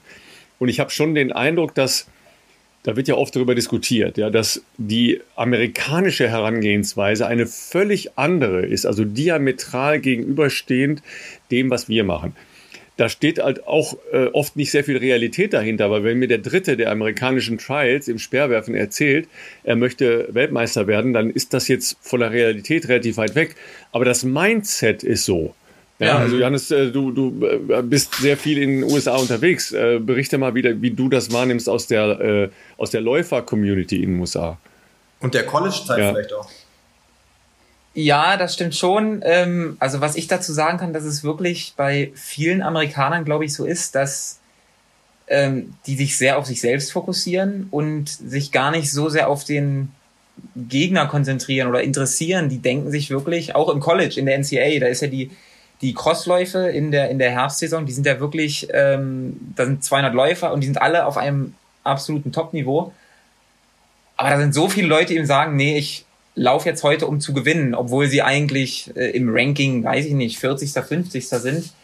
Ähm, ja, und dieses Mindset findet man in den USA schon öfter, dass, dass man sich gar nicht so sehr interessiert, was der andere macht oder wie der, ja, das, das ist mir auf jeden Fall schon aufgefallen. Ähm, und ich bin da ja auch so, dass ich dann erstmal mit einer Menge Respekt daran gehe und weiß, oder wenn ich dann, kann ich das, kann ich verstehen von Christine Pudenz, dass ist natürlich schwierig, aber dieser, dieser amerikanische Mindset sieht man ja am Medaillenspiegel, der scheint ja schon zu helfen, ja. Und ähm, ich denke, ich bin ja auch großer Fan eigentlich von, von Achtsamkeitstraining und Mindfulness Meditation und das basiert ja auch darauf, dass man sich wirklich nur auf sich selbst konzentriert und ähm, ja, man sich eigentlich gar nicht so sehr auf den, auf den Gegner konzentrieren soll. Man kann, man kann nur ähm, so viel Leistung geben, wie, ähm, wie man eben kann. Und ja, also ich gebe ich geb dir da vollkommen recht. Das ist, glaube ich, einfach ein anderes Mindset in den USA, von dem man sich was abschauen kann. Nimm uns mal mit, was du als tägliche Routine da machst, weil das sehr spannend ist. Ja, ähm, ich, ich ähm, mache es leider nicht täglich. Ich, ich, ich struggle da auch noch. Ähm, aber genau, es gibt ja auch diverse, ich finde das dann einfach, es gibt ja diverse Apps, ähm, auch, auch im App Store. Ich weiß jetzt nicht, ob man die, die Brands da benennen darf, aber ähm, du darfst jede Werbung machen, die du hier möchtest. nee, mach ich ja nicht. auch einfach sagen, mit was, also du, ja diese, mit was du eine gute gibt, Erfahrung ja, gemacht ja, hast. Es gibt ja. ja zum Beispiel diese, diese Headspace App. Mhm. Ähm, mhm. Ja, ich glaube, die kostet 10 Euro im Monat. Ist jetzt also. Schon nicht ja, wenig. Ja, also 10 Euro im Monat, aber gut, wenn man jetzt einen Sportpsychologen bezahlt, ist wahrscheinlich teurer. Ist wahrscheinlich auch effektiver, wirklich mit einem Sportpsychologen, aber das würde ich erstmal sagen, wenn da jemand ist, der wirklich ähm, mental struggelt vor einem, vor einem Wettkampf oder, oder im Wettkampf, ähm, dass man vielleicht damit erstmal den Weg in die, in die Sportpsychologie so ein bisschen findet. Äh, da gibt es wirklich viele, viele Angebote von äh, besser schlafen zu besser fokussiert sein. Aber das ist nicht auf Sportler ausgerichtet, das ist auch auf, äh, sagen wir zum Beispiel, äh, Studierende ausgerichtet, die lernen müssen und Prüfungen haben oder einfach generell Leute, die viel, viel Stress in ihrem Leben haben. Aber ich denke, das kann auf jeden Fall helfen. Ähm, was ich auch schwierig finde zu vergleichen, ist, ist äh, ja der Marathon und Werfen, weil ich, ich persönlich ähm, habe im Marathon fast weniger Probleme, als ich vorher auf der Bahn hatte. Auf der Bahn hatte ich schon natürlich auch manchmal Selbstzweifel. Im Marathon habe ich das sehr viel weniger, weil ich finde, dass man ähm, sich im Marathon wirklich sehr viel mehr auf das Training verlassen kann, das man gemacht hat und ich mir selber im Wettkampf bei Kilometer 20, 30 dann immer wieder ähm, diese harten Trainingseinheiten abrufe und ich weiß, warum ich die gemacht habe. Ich weiß, dass ich die geschafft habe und ich dann auch weiß, dass ich diesen Wettkampf jetzt laufen kann. Das hat mir immer geholfen und ähm, ja, komischweise hatte ich das auf der Bahn nicht so. Da hatte ich vielleicht nicht so viel Vertrauen in mein Training. Ähm, die Strecken waren kürzer und man ist natürlich auch sehr viel öfter gelaufen und im Marathon hat man jetzt dieses Ziel, vielleicht zweimal im Jahr den Marathon zu laufen, arbeitet da drei Monate auf einen Marathon hin und ja, da bin ich dann am Ende tatsächlich, glaube ich, mental stärker, weil ich mich drei Monate wirklich auf dieses Rennen fokussiert habe und dann weiß, jetzt ist der Tag gekommen, ähm, jetzt zählt's. Ähm, genau. Und ich weiß nicht, wie das im Sperrwurf oder Diskuswurf ist, wenn man dann wirklich so viele Würfe pro Wettkampf hat und jedes Wochenende ein Wettkampf, das kann natürlich was anderes sein. Das ist ein interessanter Ansatz, den du da gerade ähm, skizziert hast. Es geht mir ein bisschen ähnlich. Ich kann mich natürlich auch nur bedingt in die Situation eines, äh, eines Werfers oder ja. Werferin äh, reinversetzen oder auch springen. Stelle ich mir ja. auch schwierig vor. Du hast ja dann halt diesen Moment, der, ja, wie es Ralf gesagt hat, da reden wir von wenigen Sekunden ja. oder vielleicht auch Bruchteilen, wo alles passen muss, um äh, dann auch das optimale Ergebnis zu bekommen. Beim Marathon ist es natürlich so, es ist, glaube ich, für manche vielleicht schwierig, so lange fokussiert zu sein und auch diese Bereitschaft manchmal mitzubringen, sehr lange leiden zu wollen. Das ist natürlich äh, unabdingbar, aber ich sehe das wie du. Dafür hat man halt auch eine lange genau. Vorbereitungszeit genau. gemacht und sehr viele äh, auch sehr zehrende und auch anspruchsvolle Trainingseinheiten gemacht, wo man das ja auch ganz gut lernen kann zu leiden über längere Zeiträume. Und das gibt einem schon ein gutes Selbstbewusstsein, ähm, dass natürlich auch die letzten paar Prozent musst du einfach glauben, dass das, was du trainiert hast, dann auch ausreichend ist, um im Wettkampf halt diese letzten 10, ja. 12 Kilometer in der gleichen Geschwindigkeit äh, noch drauf zu packen, so. Ähm, aber es gibt, finde ich, in einem Marathon viel weniger äh, entscheidende Momente, die man vielleicht auch ohne, wie soll ich sagen, unverschuldet, sage ich jetzt mal, äh, dein Rennen zunichte machen. Klar, okay, du kannst, es kann vor dir jemand stürzen, ja. es kann eine Flasche vor dir fallen und du, das, das kann natürlich passieren, ist aber jetzt eher die Ausnahme. Aber wenn wir jetzt zurückgehen auf die Bahn, hey, ganz ehrlich, bei 1500 Meter, ich meine, früher, ich bin das auch gelaufen, ähm, das ist ein Rennen, da geht's um drei Minuten 30, drei Minuten 40 in unserer Preisklasse irgendwo. Ähm, und da kann ein Moment, wo du vielleicht falsch positioniert bist oder irgendeine Rangelei dich schon dein optimales Ergebnis kosten. Fand ich zumindest oft. Genau. Ähm, obwohl du gut drauf warst. Und das ist auch in so einem kurzen Rennen nicht mehr gut zu machen. Ja. Wenn du einmal eine Lücke da hast, in aller Regel, oder einmal irgendwie ein Stolperer, dann kannst du auf der letzten Runde da nicht mehr aufschließen, weil das halt dann schon die Lücke ist, die, die zu viel ist. Und im Marathon kann man ähm, mit einer guten Renneinteilung und, glaube ich, Vertrauen in sich selber, natürlich vielleicht auch einer guten Gruppe, auf jeden Fall äh, ist es wahrscheinlich, dass man, glaube ich, das, was man trainiert hat, auch abrufen kann, würde ich auch sagen. Ja.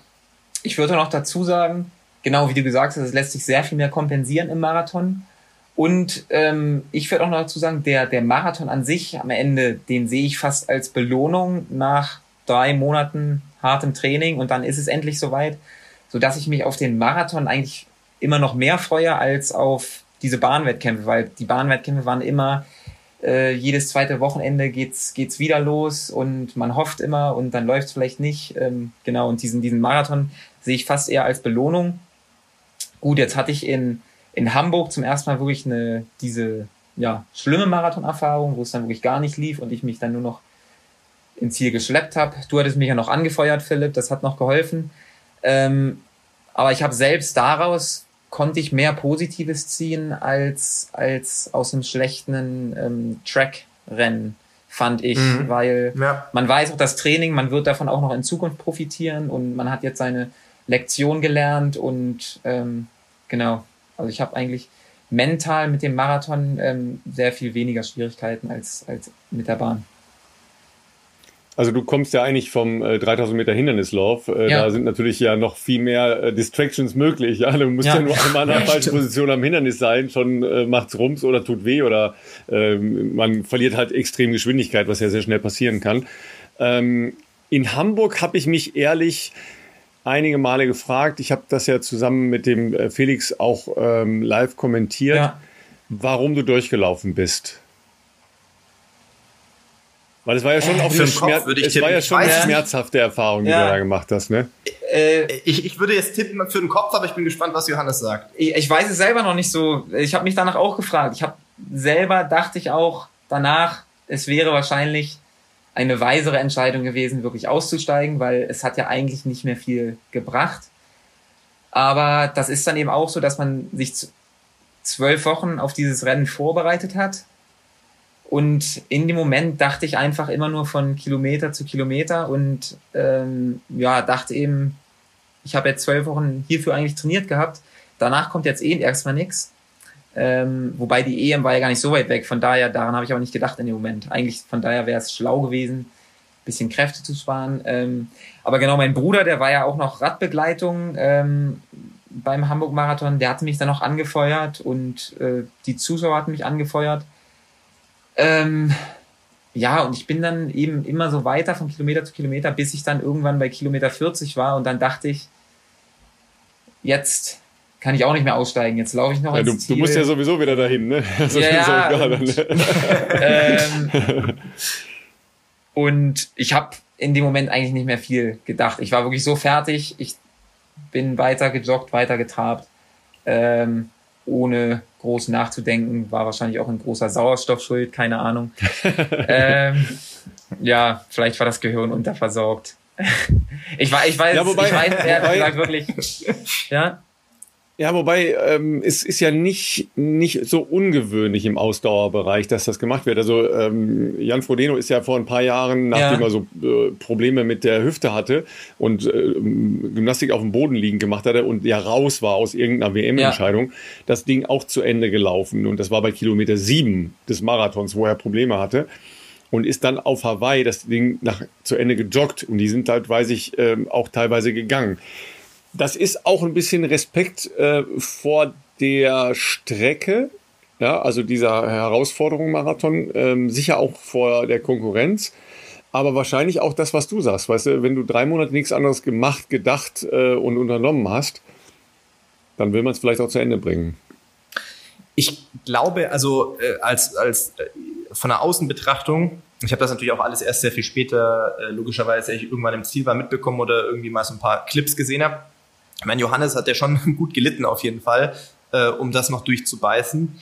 Das nötigt einerseits natürlich auch vollkommen zu Recht sehr viel Respekt ab. Wie du äh, auch gesagt hast, Ralf, äh, es ist Respekt für, fürs Durchbeißen, aber auch gleichzeitig äh, eine Art von Respekt der Strecke gegenüber und anderen Teilnehmerinnen und Teilnehmern. Das ist natürlich total positiv. Ich glaube, den einzigen Unterschied, den man vielleicht zur Situation bei Jan Frodeno damals machen muss, ist, für Jan war es das Saison-Highlight schon und mhm. er hat jetzt an dem nicht viel kaputt machen können danach noch sozusagen. Das also, wusste er aber, das wusste er zu dem Zeitpunkt nicht. Und, äh, aber es war nicht unmittelbar nächstes Rennen geplant. Nee, das nicht, das nicht aber wenn du natürlich Ende 30 bist, dann ist das, ja, das vielleicht stimmt, dein letztes Rennen, stimmt. wenn du dir da richtig was reinzimmerst. Ne? Das ist richtig. Ja. Und sein, sein, richtig, sein äh, bester Freund und Manager, seine Frau etc., die haben alle auf ihn eingeredet, ja, dass er, dass er bitte sofort aufhören möge. Und er hat gesagt, nee, ich weiß nicht, ob das mit dem, ja. mit dem Sauerstoff da irgendeine, irgendeinen Einfluss hatte, aber, aber auf jeden Fall eine emotionale Entscheidung. Das war ja auch das, was äh, Paul Schmidt-Hellinger letzte Woche sache, sagte. Ja, manchmal trifft man als Läufer halt ähm, emotionale Entscheidungen, ja. die auch äh, aus einer Außen- oder später Betrachtung vielleicht nicht mehr rational nachvollziehbar erscheinen, aber die müssen dann halt auch in der Situation ja gemacht werden und die sind dann halt so, wie sie sind und das ist auch gut so. ja. ja. Absolut. Genau. Der einzige Unterschied, das, das wollte ich noch kurz an, äh, anbringen, ist natürlich, dass bei Johannes das eigentliche Saison-Highlight ja dann logischerweise dann die EM ist und die ja nur dreieinhalb Monate nach mhm. ähm, Hamburg ist. Das heißt, wenn da jetzt natürlich vielleicht irgendeine, selbst wenn es eine Muskelverletzung wäre, irgendeine Muskelfaser ist oder whatever, wäre das natürlich schon extrem scheiße gewesen, weil dann ja womöglich ähm, eine, eine ordentliche Vorbereitung halt äh, auf dem Spiel gestanden ist. Aber wer, wenn nicht ich, kann da nur mit Johannes mitfühlen und sagen, ja, rationale Entscheidungen ja. in einem Marathon zu treffen. Ja. Zu einer späten Phase des Rennens ist halt oftmals einfach nicht mehr möglich. ja, da denkt man auf jeden Fall nicht mehr rational. Wie gesagt, ich dachte im, im Nachhinein auch ein paar Tage später vielleicht, also warum habe ich mir das eigentlich angetan, warum? Ähm, ich habe aber auch viele Schulterklopfer bekommen, viele, die gesagt haben, Respekt fürs Durchlaufen. Ähm, das hat uns inspiriert, das fanden wir toll. Ähm, habe aber auch einige andere gehabt, die gesagt haben, Mensch, was hast denn du da gemacht? Warum, warum hast du das angetan? Steig doch dann aus nächste Mal. Ich finde das, wie gesagt, ich finde es auch völlig legitim, dann zu sagen, okay, heute ist nicht der Tag, ich, ich steig aus, ich bin da jetzt nicht so stur und sage, nein, du musst jedes Rennen durchlaufen und niemals aufgeben. Manchmal macht es eben keinen Sinn. So ist der Sport. Ähm, aber ich habe auf jeden Fall daraus gelernt und ich denke, es war eine wertvolle Erfahrung. Ja. In einer noch sehr jungen Marathonkarriere, das muss man bei dir ja auch noch dazu sagen. Ähm, es ist, äh, die EM wird dein vierter Marathon, richtig? Du ja, genau, ja. Wien, ja. Rotterdam, Hamburg und jetzt dann ähm, die Europameisterschaften. Genau. Da stehen ja noch. Also da kann man ja auf jeden Fall schon mal absehen, dass das noch, äh, noch A viel vor dir äh, ja, liegt und ist ja noch ähm, vielleicht zu so einem jede Menge Bucketlist, äh, was du noch alles machen musst als Marathonläufer. Genau.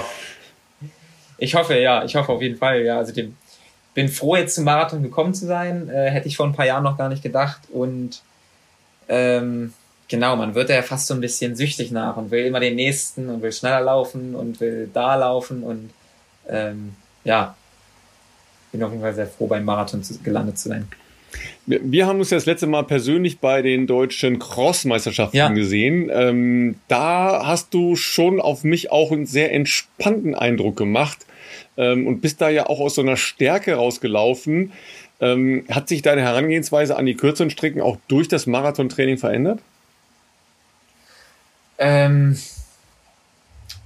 puh, ja, schwierig zu sagen. Also bei dem Cross bin ich ja äh, lustigerweise die Mittelstrecke gelaufen statt der ja, Langstrecke, ja. was ja auch ja. gar nicht so viel Sinn macht eigentlich für einen Marathonläufer. Aber ähm, eine emotionale Entscheidung getroffen. Ja, das war, das war dann, weil äh, ich war die Woche davor bei der bei der Cross EM gelaufen, schon zehn Kilometer und ich dachte so, was war, also was war das, vier, fünf Kilometer Cross, das hört, so sich, was, ja. hört mhm. sich cool an.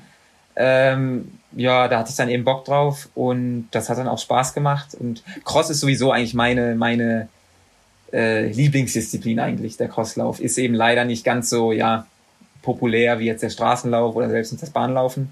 In den USA schon im, im College-Sport, aber genau wie gesagt, äh, den Crosslauf finde ich sehr gut. Äh, ist auch ein gutes Trainingsmittel, finde ich. Und ja, da geht man eben auch ein bisschen entspannt daran, weil man weiß, der Crosslauf interessiert jetzt auch gar nicht so viele Leute wie so der Hamburg-Marathon zum Beispiel. Ähm, und es ist eben auch so eine Strecke, da geht es nicht um die Zeit, da geht es eben wirklich nur um die Platzierung.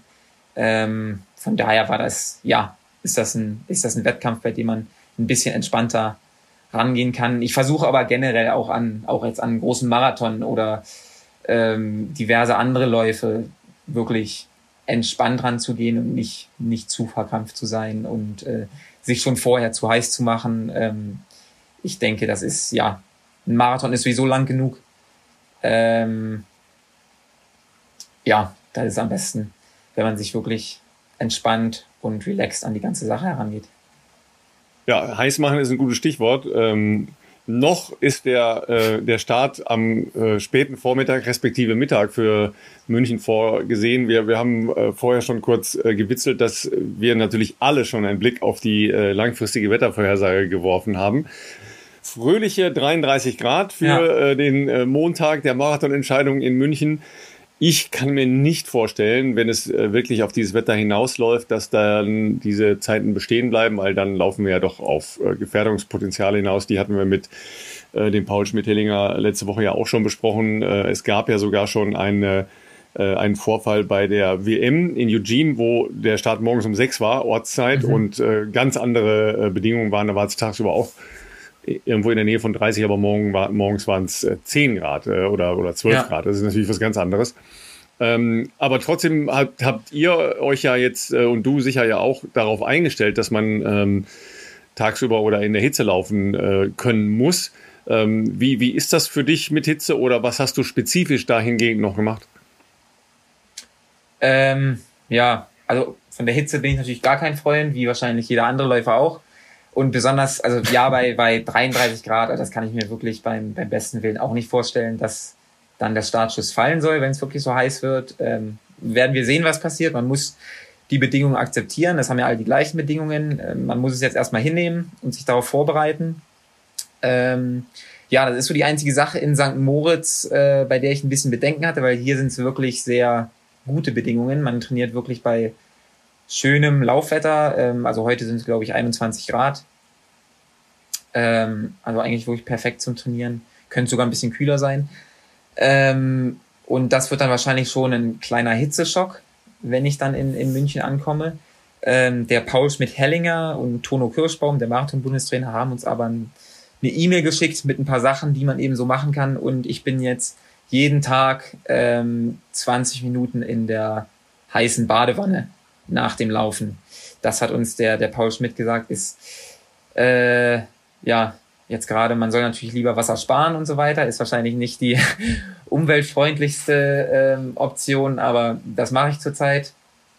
Ähm, bei 40 Grad meinte er, 20 Minuten bei 40 Grad ähm, versuche ich jeden Tag nach dem Laufen zu machen. Also das ist sozusagen meine Vorbereitung. Ähm, wir versuchen auch ein paar Mal nach Chiavenna zu fahren. Das ist ein Ort in Italien. Das wollte ich gerade genau. fragen. Ja. ja mhm. Nicht, mhm. nicht zu weit von hier. Ist aber auch mit ein bisschen Aufwand verbunden. Ist eben eine Stunde Fahrtweg ähm, für einen Dauerlauf, weil, ähm, wie gesagt, der Paul Schmidt meint auch, man soll versuchen, eben Dauerläufe in der Hitze zu machen. Ähm, aber die Workouts also, eben also nicht. Lang, also lang, langsame oder sagen wir mal entspannte genau, Dauerläufe. Ja, ne? Mhm. genau. Ja. Nur die, die, die, die, die Workouts sollen wir ruhig weiter in hm. in St. Moritz auch machen. Ähm, ist aber, wie gesagt, mit ganz schönem Aufwand verbunden, dann eben immer zu fahren. Von daher habe ich das noch nicht so oft gemacht. Ähm, bringt aber schon was. Und die dritte Option ist eben noch, sich wirklich hier beim Dauerlauf äh, bei 20 Grad warm einzupacken äh, und in Jacke, Tights, äh, Pullover zu laufen. Das macht auch der eine ähm, britische Marathonläufer, dem, dem folge ich auf Instagram, der, der postet darüber sehr viel. Ähm, der läuft eben auch München, wie er wirklich im, im Hochsommer in, in Großbritannien, da ist ja auch gerade sehr heiß, wirklich in ja. dicker Jacke und langer Hose läuft. Callum Hawkins?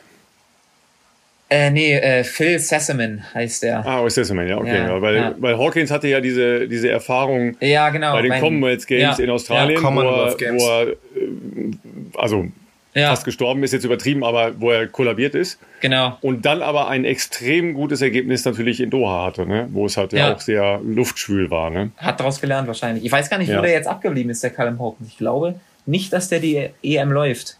Und auch Kann sein. die WM. Mhm. Aber ja, ähm, genau, das sind so die, die Sachen.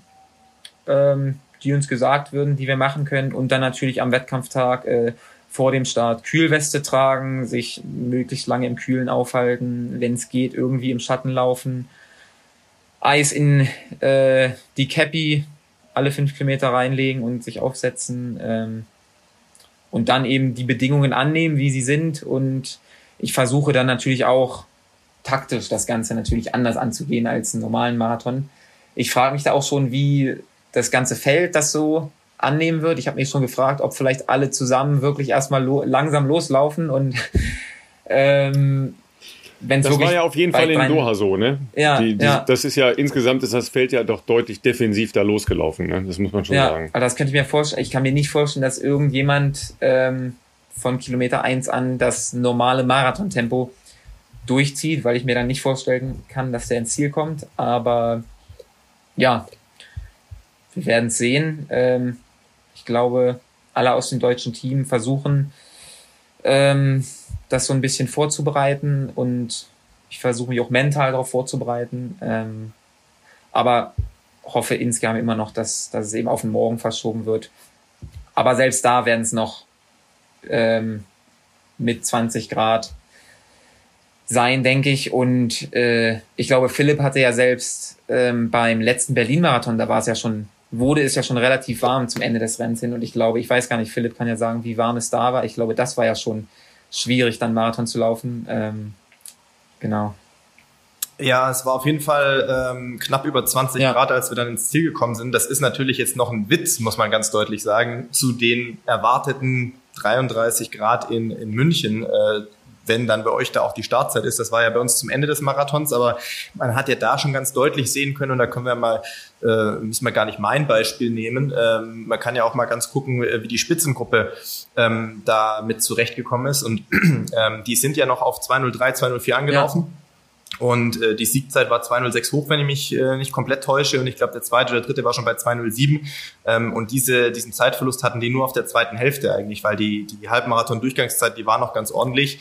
Und äh, diese ja, roundabout 20 Grad dann auf der zweiten Hälfte haben schon, wie man ja gesehen hat, einen krassen ja. Drop äh, von der von der Geschwindigkeit äh, zur Folge gehabt, wenn man jetzt in einem in einem Bestzeitbereich ist, was die ja die Jungs ja probiert haben ähm, vorne. Ähm, auch ein Bekele ist ja, glaube ich, was ist gelaufen 207, weiß gar nicht, ob er dritter oder vierter dann war.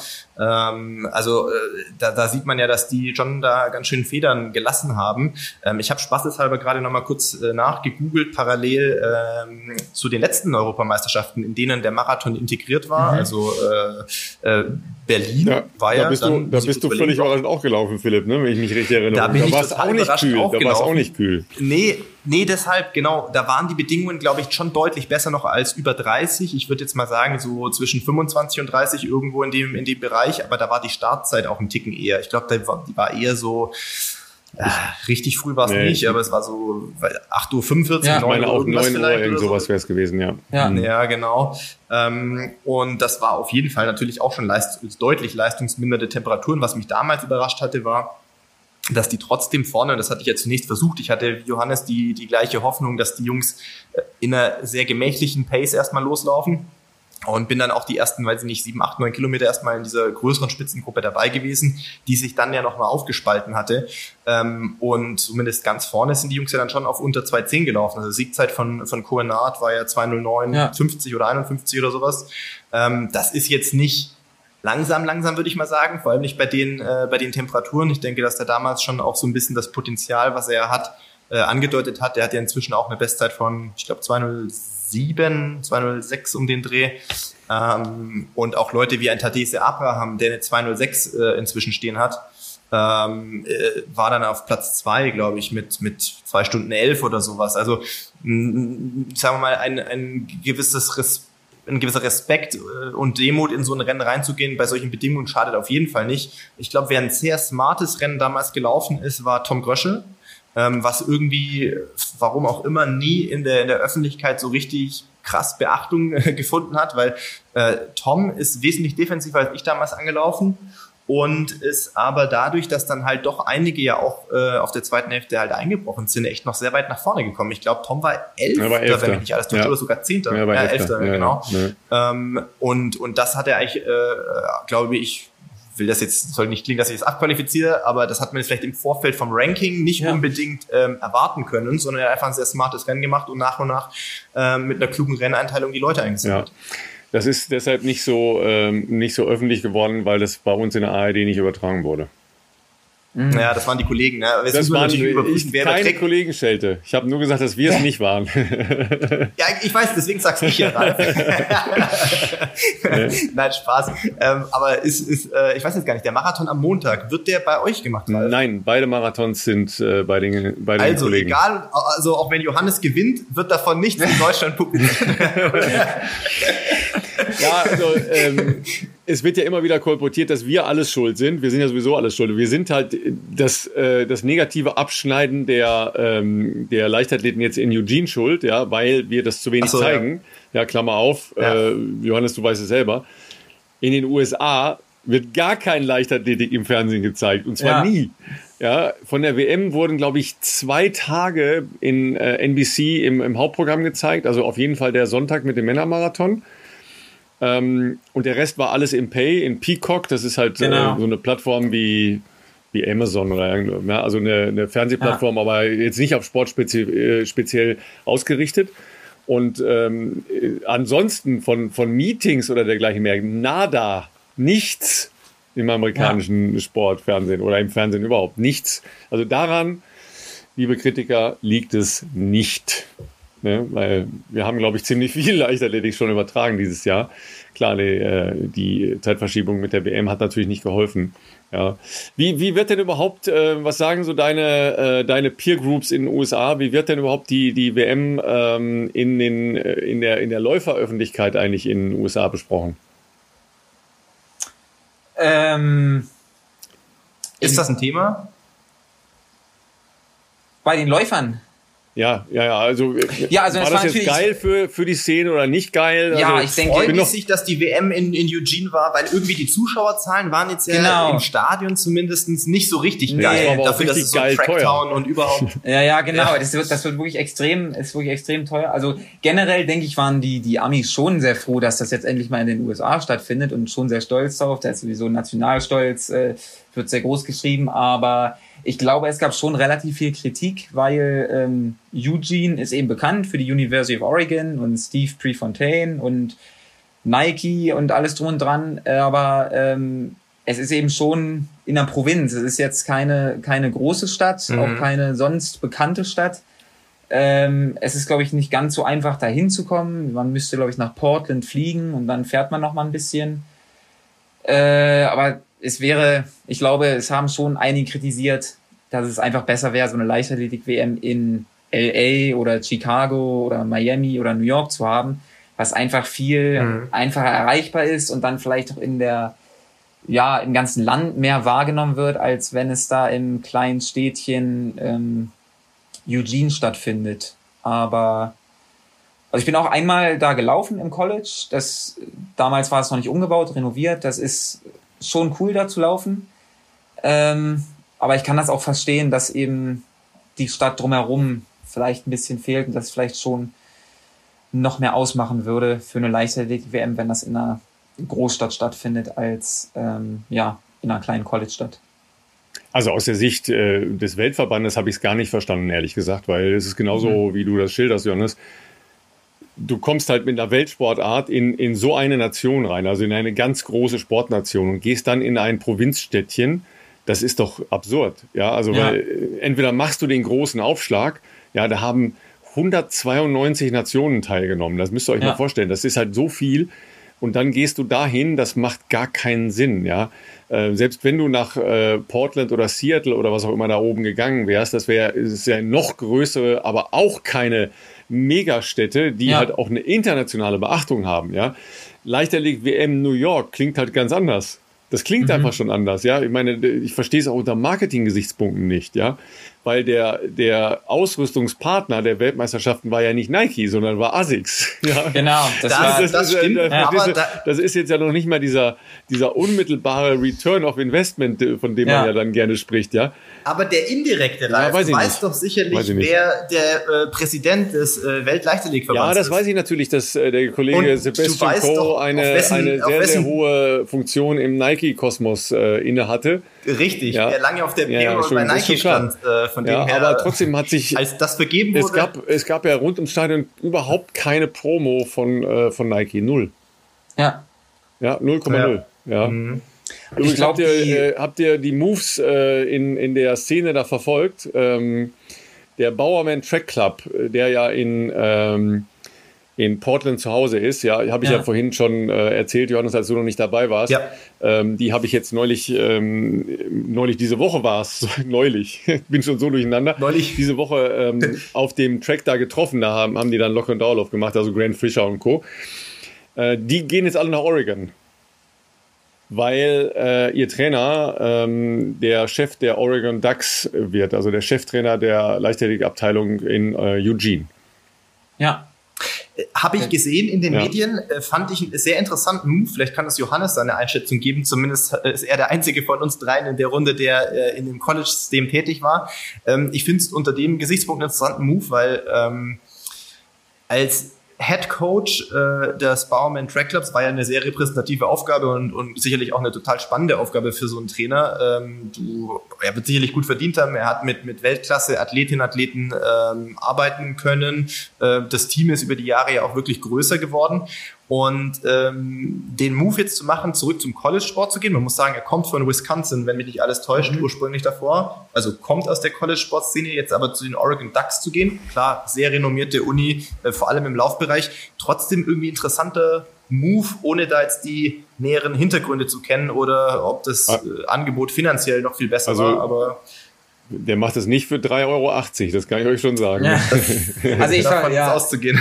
Also ich vermute mal stark, hat einfach Nike die Finger im Spiel, die wollten den da haben, aber er trainiert ja auch den Bauman Track Club weiter, so wie ich es verstanden habe. Ja, die ja, ziehen ja, so alle nach Eugene. Mhm, okay. ähm, ich frage mich auch, wie man das dann zeitlich schafft, weil ich glaube, der, der College Coach Job, das ist ja sehr viel administrative Arbeit auch. Das ist ja, ja gar nicht, mhm. das ist vielleicht 20, 30 Prozent Coaching und sonst muss man sich da um die äh, College Students eben kümmern, dass sie auch ja in der Uni eben alles machen, wie sie so sollen. Und ähm, da kommen sehr viel mehr Aufgaben hinzu. Ich weiß gar nicht, wie er das dann zeitlich schafft und ob der dann noch genug Zeit hat. Aber ähm, ja, ich frage mich auch ein bisschen unter dem Aspekt mit der Shelby Houlihan, die wurde ja positiv getestet. Danke, dass du es nochmal sagst, das wollte ich nämlich gerade schon der, erwähnen. Ja, ja, Er war der Coach. Äh, man weiß jetzt nicht, wie, inwieweit er da die Finger im Spiel hatte oder was wusste, aber es ist ja insgesamt erstmal schon eine, eine Story mit einem komischen Bauchgefühl und er wird jetzt eben ja. College-Trainer von ähm, ja 18 bis 23-Jährigen. Ähm, also ich finde es ein bisschen ja komisch. Ja, es war äh, tatsächlich in der äh, lokalen und regionalen Presse kein Thema mit Hoolihan. Ja. Äh, in den Laufportalen Let's Run und so wurde das natürlich schon auch heftig diskutiert, ist ja klar, weil das das Image ist ja erstmal halt schon ein bisschen äh, angekratzt. Äh, die Problematik mit Alberto Salazar, der ja bis vor ein paar Monaten da noch als Wandbild auf äh, dem Stadion äh, hing, ist ja äh, weitestgehend bekannt. Ähm, übrigens ähm, interessante, ähm, interessante Verpflichtung noch als Co-Trainerin bei den Oregon Ducks ist Shalane Flanahan. Mhm. Das hat mich jetzt nicht so überrascht. Nee, ist ja klar, die, die, war ja auch schon da, aber die ist halt jetzt, genau. ne, weil du sagst, wie machen die das mit dem Training? Das geht natürlich nur, wenn es verteilt halt, halt auf mehrere Leute, ja. Die haben einen ganz guten ähm, äh, Cross-Country-Coach äh, eigentlich, aber da ist noch unklar, ob der da bleibt oder weggeht. Ja, also das äh, Coaching-Staff ja, ist ja an so einer Uni größer, als jetzt ähm, man sich das ja. in Deutschland von einem mittleren Verein oder so vorstellt. Ja, ja das ist schon ein bisschen anders. Die ne? haben auch das ist eigene so. Athletik und Krafttrainer ja, genau. und, und, keine Ahnung, was alles noch. Also, da wundert man sich, da wundert man sich dann nicht, dass da so viele Talente draus äh, entstehen, ja, weil ähm, ich weiß nicht, mit wie vielen Leuten bist du in deinem Team gewesen, Johannes? Ähm, ja, das waren glaube ich so 20, 25 Jungs und dann eben auch die gleiche Anzahl an Mädchen, ja. Und das eben über 300 Unis verteilt und in den Highschools sind die Teams noch größer, es gibt noch mehr Highschools, also das ist schon ein sehr viel größerer Pool, aus dem ähm, man eben Talente ähm, ja, finden kann und aus dem man Talente entwickeln kann. Das ist auf jeden Fall, auf jeden Fall so. In Deutschland stehen ja bei den Landesmeisterschaften mittlerweile immer nur noch ein paar Leute am Start. In den USA sind es eben wirklich Hunderte bis Tausende in den, bei den State Championships. Ja. Das ist Wahnsinn. Ja, das ist echt Wahnsinn, ja. Äh, übrigens habe ich da heute auch noch so eine ganz geile Nummer. Äh, da gibt's ja gerade die äh, Youth Olympic Competitions, also in, in unterschiedlichen Städten eigentlich. Und in Greensboro ist gestern der Wettkampf abgebrochen worden, weil es eine äh, Massenschlägerei gab und zwölf Verletzte sind ins, sind ins äh, Krankenhaus gekommen. Also irgendwie, keine Ahnung, gab es wohl irgendwie unter den Zuschauern eine kleine Auseinandersetzung. Ich weiß nicht, worum es da ging. Aber sie haben, den ganzen, haben sie den ganzen Wettkampf abgebrochen und um einen Tag verschoben. Ja, also hatte ich jetzt noch nicht von gehört, von Hooligan-Problematik im, im US-amerikanischen Jugend- oder College-Sport. Oder, ja, das war mir neu. ja. ja, Johannes, nimm uns noch kurz mit. Wie, wie schaut es bei dir aus, die nächsten finalen elf Tage? Was wird noch gemacht, was wird nicht mehr gemacht? Du hast schon anfangs gesagt, es wird getapert, 160 ja. bis 180 diese Woche Kilometer. Äh, wann geht's überhaupt für dich zurück nach Deutschland? Gibt's noch eine eine Hitzeanpassung vor Ort sozusagen? Oder ja, in, ja nicht in, wirklich. In Erding dann, da gibt's genug Bier. äh, nee, ich komme tatsächlich direkt aus der Höhe, weil ich diesen Effekt mitnehmen wollte und komme erst am 13.8. an, kommen auch alle anderen, also ähm, Amanal und Hendrik sind ja in Kenia derzeit. Ähm, genau, Simon und Konstantin waren in St. Moritz, aber sind jetzt wieder zurück zu Hause. Äh, und Richard auch, soweit ich weiß. Aber wir kommen alle am 13.8. in München an. Ich glaube nicht, dass jemand in das Pre-Camp geht. Ähm, genau. Und bis dahin ähm, nehme ich jetzt ein bisschen ähm, das Tempo raus. Das äh, nicht mehr ganz, mache nicht mehr ganz viel Volumen. Mach noch alles mit dem Frank Schauer. Ähm, ja, dazu wollte ich auch noch mal sagen, der, der Frank Schauer hat sich ja tatsächlich wirklich ähm, jetzt hingestellt als Reserveläufer, hat einfach eine ganze Marathonvorbereitung gemacht für den Fall, dass er eben läuft. Äh, ich finde, das verdient auch eine Menge, Menge Respekt, das zu sagen, dass er da eben nicht sagt, oh, ich mache ich mache jetzt auf jeden Fall nur einen Herbstmarathon und falls ich angerufen werde, mache ich das eben irgendwie so. Er hat sich jetzt wirklich ähm, gut darauf vorbereitet auf die EM und ich finde es eben ein bisschen schade, dass er äh, auch keinerlei finanzielle Unterstützung bekommen hat vom, vom DLV als Reserveläufer. Ich weiß nicht, wie das, wie das Budget da aussieht. Für mich wurde jetzt eben das Trainingslager bezahlt. Das Trainingslager vor der EM, die vier Wochen, für, für ihn leider nicht. Ähm, ja, finde ich ein bisschen schade, weil ich finde, der Reserve Reserveläufer gehört dann eigentlich genauso zum Team wie die anderen auch.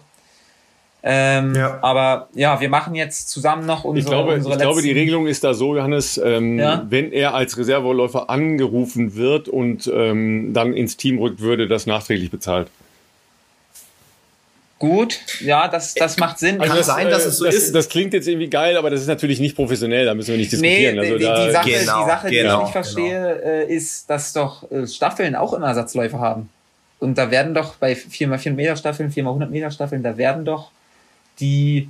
Nicht nur vier mitgenommen. Genau, da werden ja sogar mal sechs mitgenommen. Und da wird doch auch alles für die bezahlt, hätte ich gedacht. Oder würde ich jetzt mal davon ausgehen? Ich weiß es nicht. Bin ich jetzt davon ausgegangen? Vielleicht ist es auch nicht so.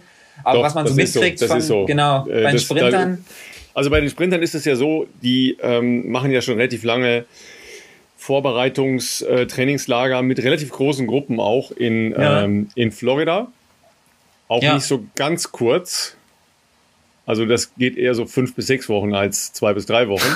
ja. Ähm, und da wird dann halt in unterschiedlichsten Bereichen gearbeitet, weil sich da natürlich ähm, dann halt auch oft erst herausstellt, weil wir haben jetzt ja nicht so eine klare Rang- oder Hackordnung ähm, in den Sprints. Also da, da ist natürlich das, mhm. sagen wir mal, abgesehen vielleicht von den Positionen 1, 2 in allen Bereichen, ob du jetzt 4x100 oder 4x400 nimmst, dann floatend. Ne? Also das sind dann ja. schon unterschiedliche Leute. Wer ist gut drauf, wer ist vielleicht verletzt oder, oder, oder. Also du brauchst schon auch ein, äh, ein Potenzial da, aber ja. äh, du hast vollkommen recht. Also wenn ich jetzt die Teamwertung ernst nehme bei den Europameisterschaften, ja. und warum sollte man das nicht machen? Das macht äh, gar keinen Sinn, das nicht ernst zu nehmen, äh, schon gar nicht im eigenen Lande.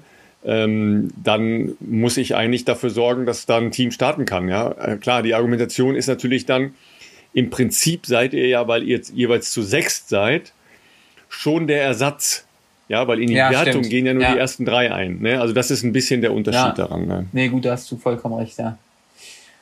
Ähm, das stimmt. Aber genau, wir gehen jetzt zusammen noch die letzten paar Tage an. Äh, ich mache morgen noch mal einen längeren Dauerlauf, ähm, 25 bis 30 Kilometer mit einer Endbeschleunigung. Und dann ähm, stehen nächste Woche noch mal ein paar Tausender auf dem Plan ähm, und sonst wirklich nur noch eigentlich frisch werden, ähm, ja, und bereit sein für den Marathon. Hört sich gut an. Klingt doch ja, sehr gut. Vor allem, äh, du bist heute der Einzige, der es sich erlauben kann, bei dieser Aufnahme das Fenster offen zu lassen. Ja, weil bei, bei uns ist es so heiß, es geht auf gar keinen Fall. Ja. Ich habe sie auch schon ja. gemacht. Also deshalb, bei dir ist wahrscheinlich frische Luft, die da reinkommt. Bei uns ja. wäre das einfach nur, nur brutalst heiß, ja.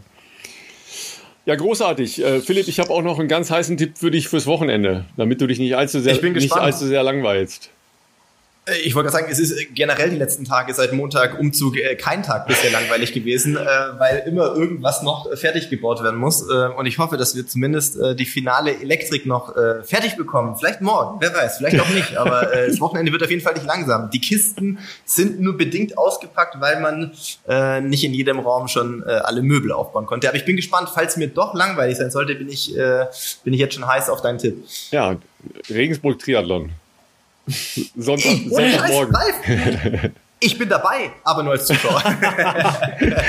jetzt hätte ich, jetzt habe ich gedacht, du, dass du wenigstens in der Staffel irgendwie den Zehner läufst hinten oder sowas. Also wenn es ganz gut läuft, fahre ich vielleicht mit dem Rennrad vorbei zum Zuschauen. Das ist ja schon, was dann ungefähr von mir aus fünf Kilometer sind. Das trägst, einfach, du, das trägst du dir aber als Einheit ein, oder? Na klar, ey, ich bitte dich, wenn ich jetzt heute 10 Kilometer mal wieder am Stück gelaufen bin, in 4,30, dann muss ich doch nehmen, was ich kriegen kann. Dann wird vielleicht, wenn es ganz gut läuft, am, am Wochenende noch eine 15 kommen und vielleicht noch 10 Kilometer Rad fahren. Da bin ich aber schon richtig gut dabei, jetzt hier wieder nach zweieinhalb Wochen nichts tun. Ja, hört sich gut an. Ne? Also für alle, die, ich weiß gar nicht, ob da noch äh, Nachmeldungen möglich sind, oft ist es ja nicht der Fall, aber am Wochenende Regensburg Triathlon, ja, äh, abgesagt Könnte leider, ähm, halb Ironman in Dresden. Ähm, aber in Frankfurt gibt es auch eine geile Veranstaltung, ähm, Triathlon, äh, City Triathlon. Da gibt es noch Startplätze übrigens. Ja, also wer sich in der, in der Hitze mal so richtig quälen will, ja, kleinen Halbmarathon hinten drauf, ja, da geht es glaube ich auch, ja, obwohl der Start ist glaube ich um sieben, also das ist dann schon okay. Klingt verlockend. Ja, ja genau. Das klingt für dich verlockend, da lache ich mich tot. Erst mal zwei Kilometer schwimmen. jo, bei Johannes gibt es bestimmt Mittagessen und dann noch einen Mittagsschlaf, hoffe ich mal, bevor die nächste Einheit ansteht. Ja, klingt besser. In, äh, in diesem Sinne wollen wir dich jetzt auch nicht länger aufhalten. Äh, vielen Dank, dass du dabei warst. Äh, großartig. Wir drücken dir natürlich und die Community natürlich auch alle Daumen für äh, München. Wir werden das natürlich verfolgen. Ähm, wir machen jetzt indirekt Werbung, weil es Johannes ist, für die Leute, die das anschauen wollen. Es ist nicht in dem Sender, für den Ralf üblicherweise arbeitet, sondern in diesem anderen. Aber da könnt ihr auch trotzdem einschalten und ähm, äh, ja, den Jungs und Mädels natürlich äh, die Daumen drücken. Oder ihr geht einfach in München an die Strecke, das wäre noch cooler. Ähm, ja, ich habe ich hab auch das, ich hab das Gefühl, vorne. Johannes, ich muss äh, am Montag früh aufstehen, damit ich euch sehen kann. Ja, ich komme auf, jeden Fall, an, ich auf jeden Fall an die Strecke, das ist schon klar. Ja. Ja. Aber ich nehme alle Bedingungen an. Ich will auch nicht rumjammern. Ich freue mich nee, muss man, auf die EM. Du hast ja keine andere Wahl. Du hast ja keine genau. andere Wahl. Alles gut. Ja. Äh, ja, ich hoffe, als Team können wir, glaube ich, schon viel erreichen. Das Team sieht sehr gut aus und jetzt müssen die letzten Tage nur noch gut laufen und ähm, dann freue ich mich auf die EM. Ja. Und vielen Dank auf jeden Fall euch, dass ich hier dabei sein durfte. Ähm, hat Spaß gemacht und ja, ich hoffe, die EM wird gut. Davon gehen wir aus. In diesem Sinne, ähm, wir hören uns wie gewohnt nächste Woche. Entflieht der Hitze, lauft morgens ähm, und äh, ansonsten ähm, lauft noch vielleicht ein paar Kilometer mit äh, für, für Ralf und mich. Das schadet auf jeden Fall auch nicht. Wir drücken eurer Vorbereitung äh, für die Herbstmarathons natürlich auch die, die Daumen und äh, in diesem Sinne, bis nächste Woche.